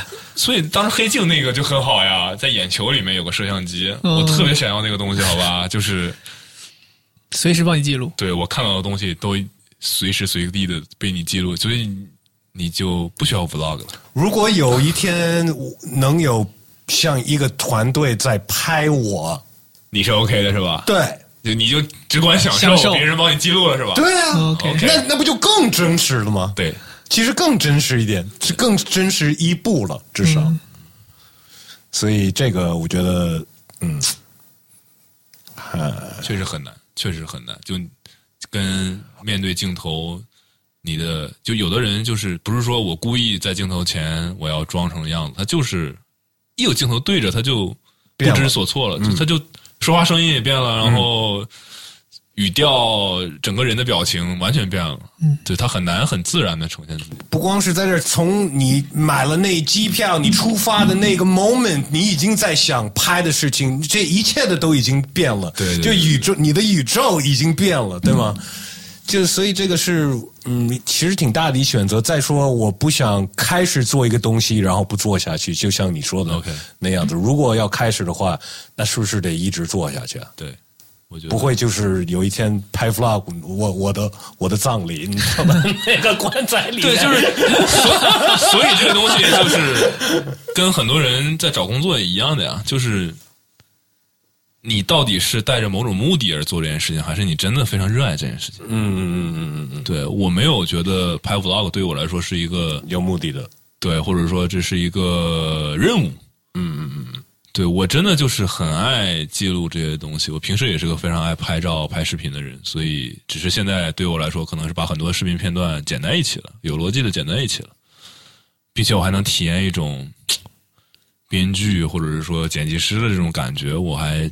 挺享受，就像我很喜欢编辑这件事情，直到今天，我公司可能有非常非常多编辑了，我我还是会偶尔自己写一写文章，你会有一天让别人编辑你的 blog vlog 吗？不会，就肯定是要自己剪的对东，西。并且到今天我拍的照片一定是我自己修，嗯，我不能接受别人修我的照片。OK，对，那但我可以修别人的照片，但我不能接受别人修我的照片。嗯嗯嗯嗯，对，或者你你修完了，可能我要按照我再修一遍，我要我要按照 我觉得别让别人修对，了，我就要按照我觉得正确的方式去修一遍。盯着人家修。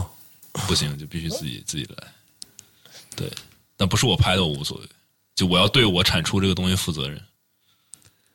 OK，嗯，那那能理解你你为什么要去拍 vlog？那我我还是得考虑考虑，我我可能真的不会拍，但是 podcast 你们还是鼓励你们去做呗。对，还我觉得真的还是挺好的。哎，其实一般有一些固定的问题，但是我觉得今天就到这儿了。我还蛮想知道是什么问题的。我我我，你可以可以再来的。对啊，而且我觉得那些问题更适合呃一对一这样问，哦，因为你先随便问一个呗，想听听。嗯，我们两个分别回答不就完了？就不能受到别人影响，是不是？来吧。呃，我觉得可以是可以。第一个问题每次都是有没有一个你不能没有的东西？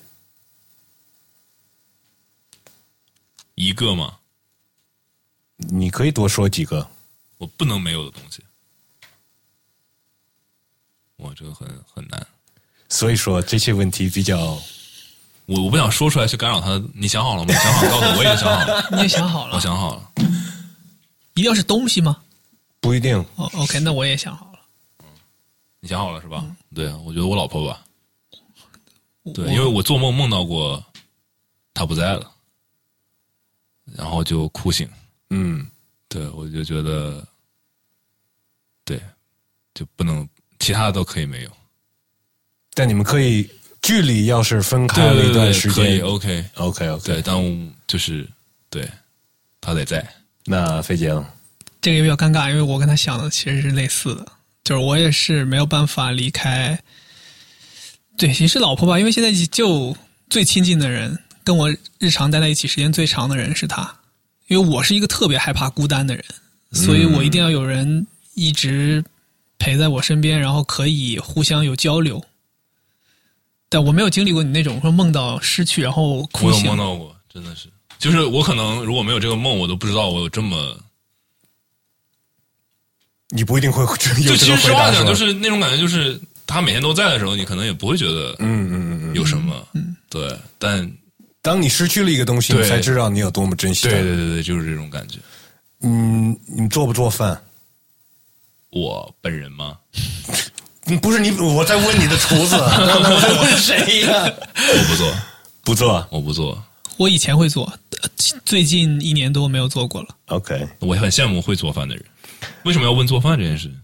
嗯，因为我觉得吃饭是所有人不管你干什么的，你都得干的一件事情。嗯，那做饭就是离吃饭就是最接近的这么一个一个东西吧，就是最生活的这么一个问题。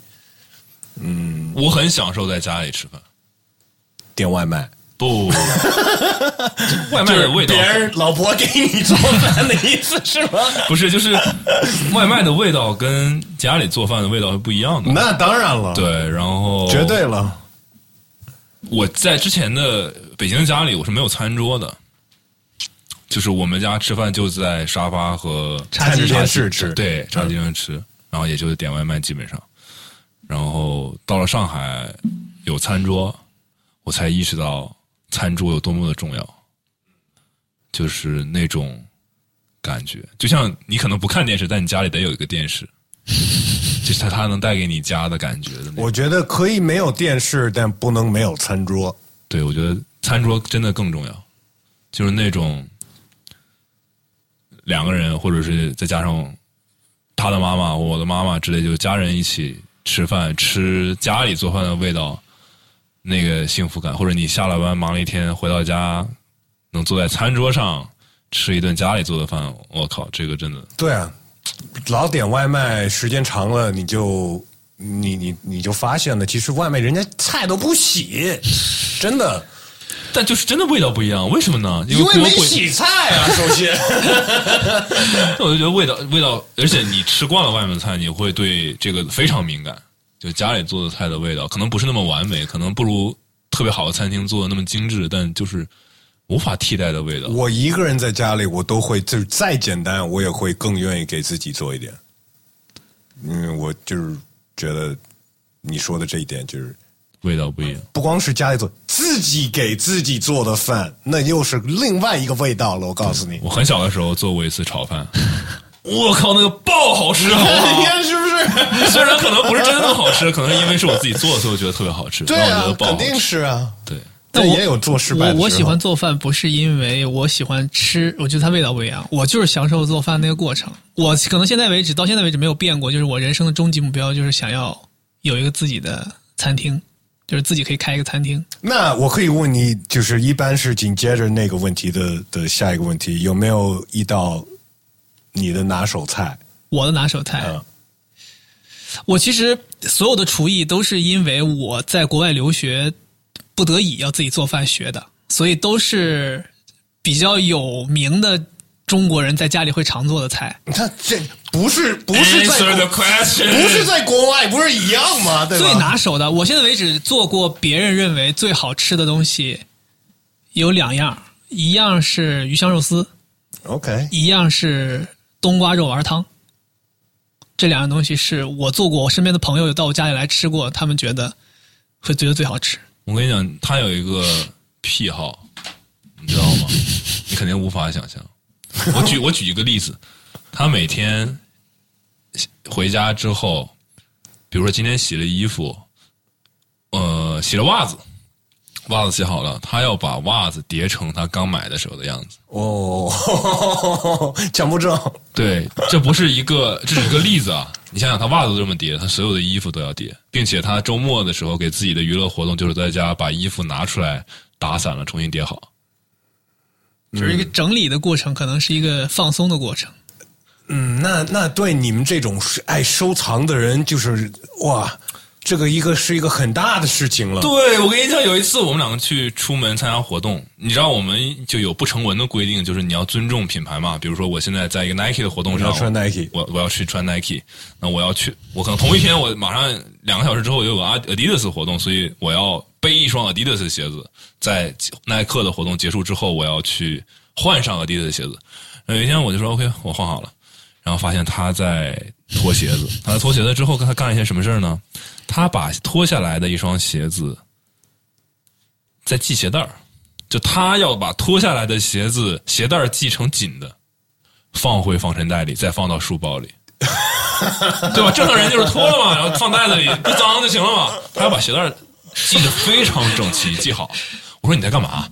他说啊，就那是鞋子来的时候的样子，那是我买到鞋子打开鞋盒的时候，那个鞋带会被那样系完之后塞那到鞋里。那你的牙膏呢？你挤出来之后，你不能恢复它原来你买过来的那样子吧？那那个倒没有，就是我就是追求这些东西能整齐，就会整齐。所以之前我们俩打赌，我给他的惩罚措施就是，我去你家里把你的东西弄乱，然后你一周不许收拾。受不了。他说不行，受不了，受不了，不能接受这个。OK，呃，后面有什么建议你会给想干同行的，或者是想去你们公司的人吧？哇哦！建议啊，这个我应该比较比较简单，你说吧。因为我有有人问过我这个问题，很多人问我这个问题，因为我这个转行还是比较大的嘛，所以很多人会问我为什么，或者是说我也想这样，可不可以？可我现在身边朋友是属于很少的一个是把兴趣爱好和工作结合在一起的，嗯然后我给他们的答复就是，你要真正做好心理准备，就是你看到的东西和你真正从事它的时候，可能要付出的是完全不一样的。你要知道，你看到的东西，你觉得好像很简单就可以呈现，但背后你要付出的努力是很多的。所以我就说，你要去了解它背后，再决定你是不是真的要从事这件事情。，OK，他老婆之前有一个观点，我还蛮喜欢的，因为他那阵子真的他很爱这份工作，然后他就经常加班，就可能两三点钟还在公司在钻研某个事情。对，作其实作为我来说，我当然很喜喜欢或者希望我的同事都这样啊，对吧？这多好啊！对，然后他也，你老婆怎么说的来着？说这其实也是一种失控的表现。就因为你太爱这该个，回家了。对你太爱这个了，你反而自控力不够，对他是说，就是不是说你某个诱惑你控制不了，而是说你特别爱一个东西的时候，你也无法去控制。比如说，我今天先放在这儿，我明天再来继续把它搞定。其实工作顺利是可以给你带来满足感的。这个满足感和你抽烟、喝酒、吃好吃的都是一样的满足感。你的自控力低，就是你非常的享受工作顺利带来的这个想这个反馈，你就会不断的去工作，让这个工顺利的工作不断的进行下去。你是什么星座的我是双鱼座，？OK，所以延迟满足能人类能控制自己延迟满足是非常强的一个能力。我之前也跟嗯别人讨论过，就关于，因为我们其实我觉得我们都算是呃干自己喜欢的那个东西，然后变成自己的工作了，就发现你有时候会对这个东西的感受会变了，就当因为以前就是你喜欢的东西，但它变成工作了之后。你可能就需要我需要休息的时间，我需要不听 hip hop 音乐的时候，你懂我意思吗？但是以前我从来没有过，以前我收音机永远二十四小时是开的，睡觉的时候还是开的，醒过来它还是开的那种。但现在我就需要，我不能听，我需要停下来这个音乐了，我需要听一些别的，或者是干一些，但是它不是我的工作的时候，我从来没有这种感觉。嗯我不知道你们。你们可能可能我也干的时间长了，嗯，因为之前我也问你加你加入多长时间，就我就觉得这个问题就算了。但你可能我不知道有没有这种感受。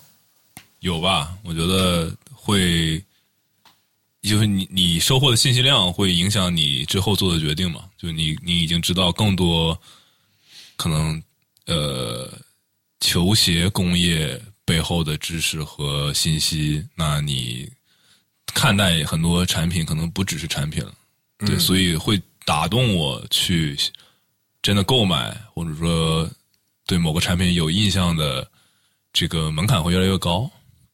对，就你的你的产品，你你的开发难度，你品牌角度，你倾注的心血到底有多少百分比？你真的就是只是商商业化为了赚这个钱而生产这个东西，还是真的很认真的在这个东做这个东西，是很容易被洞悉出来的。所以现在怎么说，就是能让我尊重的产品，可能在我的名单里会越来越少。嗯嗯嗯，对，但我觉得还是很关键嘛。就是如果你真的不爱这份事情的话，你很难坚持下去。嗯你可能有一时的冲动，你可能很热爱这件东西，但难就难在当你有过放弃的想法的时候，或者说你觉得很累、很疲乏的时候，那个热爱才是真正让你坚持下去的动力。对 OK，说到这个，有一个问题就是有没有一些不太好的、比较难过的经验，但是回头想，他把你人变得更好了。哇哦，好深奥的问题。我想一想啊，不太好的经验，就当时觉得很痛苦，但其实回想过来是好的事情。也不一定是一个好的事情，但是把你变得更好了。有吧？我能非常直接的就是，我觉得第一个跳的跳进我脑海来就是就是这个答案吧，就是我当时呃开这个公司大概第二年到第三年的时候，嗯、我觉得公司的一方面积啊各方面都不太够了，我当时就觉得那我想要搬一个办公的地方，然后我非常享受这种。我把我的公司放到一个非常漂亮的地方，我无数次的幻想过我有什么样的一个办公的环境，我也希望我同事可以在一个非常完美的环境里办公，可能到处都是鞋子之类这样子。然后我当时就非常鲁莽的决定把公司搬去三里屯。对，为什么说鲁莽呢？因为当时，呃，我错误估计了我自己能承担的资金压力和我自己个人对于单纯的对于这种需求的，就这个东西对我到底有多重要，我我是就是要不要再就就再挤挤呗？对对对之类的，就是其实这个东西没那么重要，但如果它甚至有可能让你死掉的话，这绝对是一个非常错误的决策。那我当时就是被被这种欲望或者说被这种幻想冲昏了头脑，我就毅然决然的觉得决定搬了。这个决定当然表面看起来很光鲜，非常搬进了一个非常好的办公室，非面积非常大，但当时真的差点让我们死掉。就是最困难的时候，可能公司的账上只有不到十万块钱。但这个压力就让你更努力了，是吧？呃，我我当时最夸张的时候，我甚至我跟阿梅同时，就是我老婆，我们同时在微信上尝试借那个微信有那种你一下能借个六万块钱、十万块钱的类似于这种。对我甚至都在那上面借钱，为了缓和公司的压力。所以很多人，我我有人说我是富二代，但我他就是我真的不是。对，所以当时这个决定是个让我现在回想都后怕的决定，但到了今天，这个决定也让我知道，说我在做一些公司的变动的决策的时候，或者我要现在要发展啊，那我永远是有一部分钱我不会动的，我会确保一切是安全的情况下再去做这个决定。对，这教会我蛮多的。肥姐呢？我我这个经历应该可能很多人对都有经历过，就是我大学最后一年要面临给自己做一个决定，去选择是继续读书还是工作，然后继续读书又有留国留在国内考研，或者还是出国等等的很多做决定的时候，我现在为止回想那个时期都是我人生当中最难熬、最迷茫的时候，就我不知道到底该给自己做什么决定，可能也跟大学期间读书没有在自己的专业领域投入很多精力有关，所以那个时候你不知道自己到底该干什么。然后我现在还是这感觉。然后我那个时候就选择了跟大多数人一样，就是随大流去考研。然后我又不希望学我本身的专业了，所以我又希望跨专业考研。这其实是一个压力非常大的事情，在国内考研本身难度就很难度就很大，而且我还是希望考到一个更好的学校去。然后准备了很多复习的资料，我记得那个复习资料摆在桌子上比我人都高。然后每天抱着这些书往返图书馆，然后你又看不进去书，那段时间就非常的负面，整个人。然后后来是，呃，我老婆的那个时候就是我女朋友，然后她跟我说，她说有没有要不要考虑就是出国读书。然后我其实是本人是很抵触出国的，一开始，但后来经过他跟我分析了很多利弊之后，我觉得哦，出国好像是一个比较好的打算。一方面可以开阔视野，另一方面可以学到一些国外的学术思想等等。我们两个人可能花了一个下午的时间讨论出了要出国的决定。我记得特别清楚，那是一个周五，礼拜六，我打电话给我妈，我说我要出国。我妈非常的惊讶，然后她问我说：“就是从大一开始就希望你出国，但是你一直都反对，所以家里已经没有想做这个打算。为什么现在有这个打算？”我给她讲了我的想法等等。反正我妈说：“你觉得你自己能搞得定就搞。”然后我礼拜六就找了一家咨询公司帮我研究怎么出国。礼拜天我就开始安排出国的事儿了。我的出国的时间是非常短的，我申请学校的时间也都非常短。然后好在我申请的是英国的学校，我可以先申请学校，再考语言。嗯，所以我就先把学校申请了，然后拿了 offer，然后慢慢考语言。后来语言的时间也来不及考了，我就索性去了国外读语言课。就这个这个整个出国的经历，最后紧到什么程度？紧到我要半夜不睡觉打电话跟学跟那个英国的学校联络，我说我可能连语言课都要持续一周，因为我要在国内先拿毕业证。嗯，就我的时间已经重叠到这个程度了。然后我非常紧张的跑到国外去上语言课，然后通过语言，然后再读书。就这一段时期，把我自己逼的其实非常紧张。但是后来回头再看，就是那一段时期的经历让我成长非常厉害。就是在短期内，整个人有非常大的突破。而且那个语言课期间，我的收获，我个人认为是比我真正读这个研究生对期间的收获是要大的。因为那段时间，我是真正非常系统的学习了国外的学术的思想，他们是怎么做写文章、写学术文章，怎么做科研，然后并且了解了当地的很多文化，有老师来专门的告诉你，你作为一个亚洲人、一个中国人，怎么融入到英国的文化当中。有时候人就是学到最多的东西的时候，并不是自己安排好的那种事情。对对对，所以我后来回来之后，跟很多在跟我咨询去国外读书的学弟学妹什么的，我就说，我说不，我是说，当然去。如果你有机会读语言课，即使你的语言成绩已经达到了，嗯，你也可以花一些钱去读这个语言课，嗯，就这是。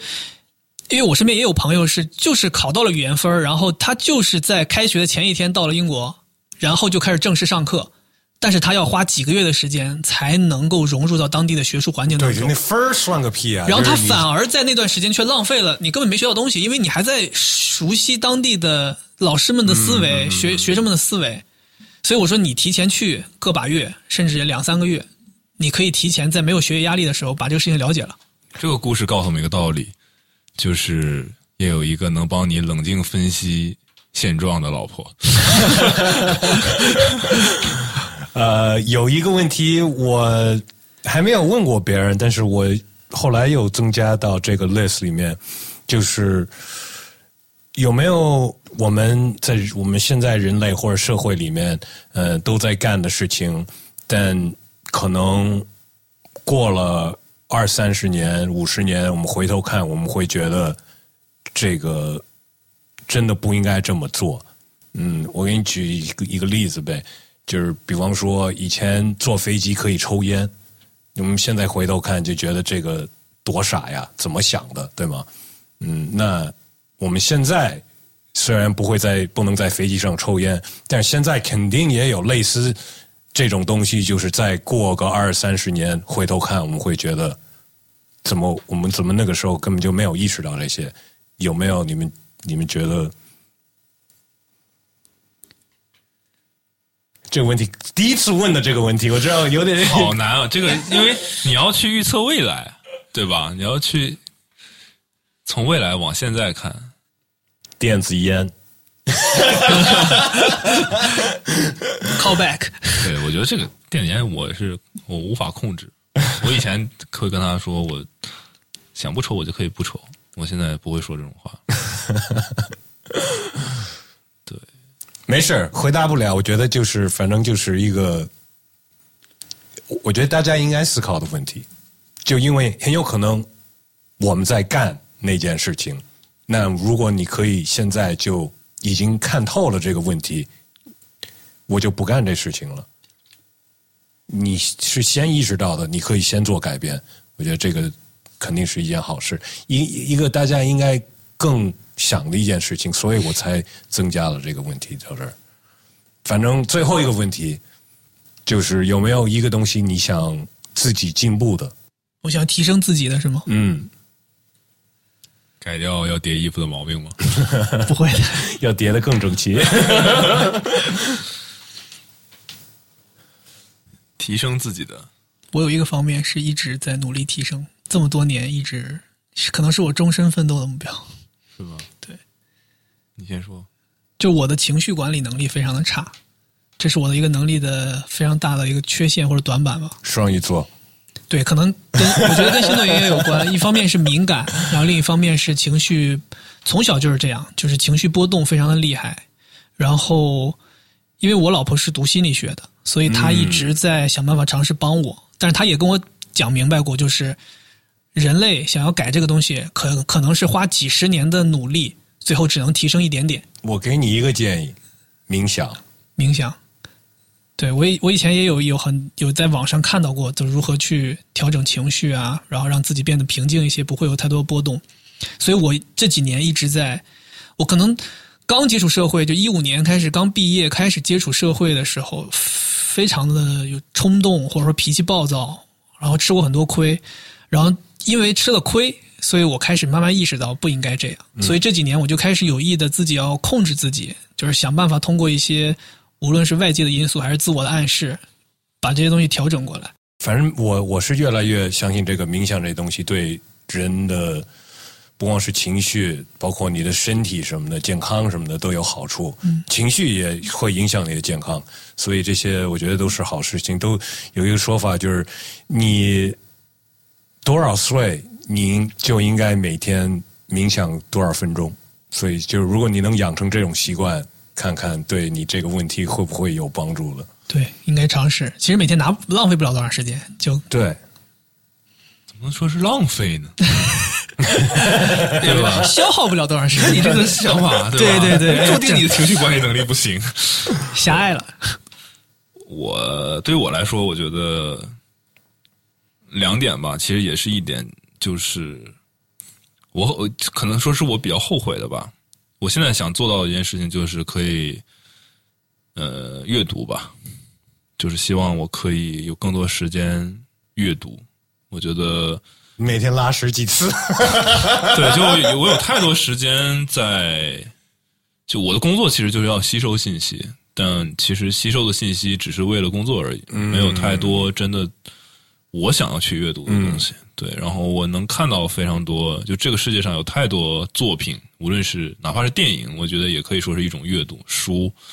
我觉得有太多非常值得被理解、消化的东西存在着，但因为我没有时间去把这些东西，我们太忙着生活、生存了。不能说是生活，就生存嘛，就是在花时间赚钱啊，对，但没有太多时间去，就是纯粹学习。对，就是这单纯的去看看别人，就是我觉得能写成书的东西，那一定是可能是这个作者的阅历，这个作者的整个人生所总结出来的，他能他的角度看出来的东西，对，所以。拿电影举例子，好的电影太多太多了，但就没有时间去去看完他们。对，然后还有一个就是，我还蛮后悔自己的，就是没有把英语学的特别好。我指的特别好，就是现在也许能勉强交流沟通，但还没有到想如何去跟别人说就想怎么说就怎么说的这样的地步。对，这在我工作中也能体现出很多，就是当我遇到了。我觉得可以互相影响、可以学习的这样的人的时候，你跟他沟通，有的时候你会想说的话说不出来。在这个时候，我就会建议你喝两杯。啊，真的是这样的。对对，然后包括很多，比如说外语的书啊、外语的杂志啊、外语的电影啊，对，就。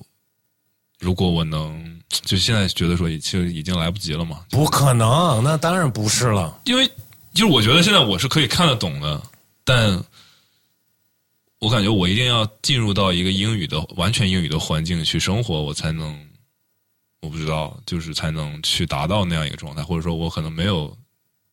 大段的时间去系统的，我的这个英语辅导老师的费用，我到时候录完的时候再告诉你吧。对，但真的那个时候你就会恨自己，哎呀，有话说不出来，然后会影响很多很多的东西。你现在还很年轻，这个当然不是一个是来不及的事情了。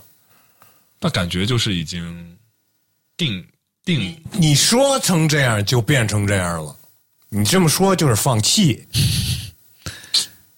但我有时候就觉得，有有一阵子，比如说在国外参加某个活动，或者是连续出国在外面的时候，你只能说英文，那可能半个月、一个月下来，你就觉得突飞猛进。对，突飞猛进，觉得你想说什么你都能表达出来，就是，但就也会变生疏。如果时间长了不讲，就会变生疏。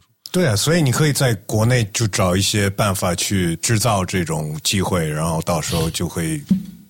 就在你潜意识里边了，对，English Corner，所以就看到有些人可以非常棒的。一会儿我们吃饭的时候就说英文了。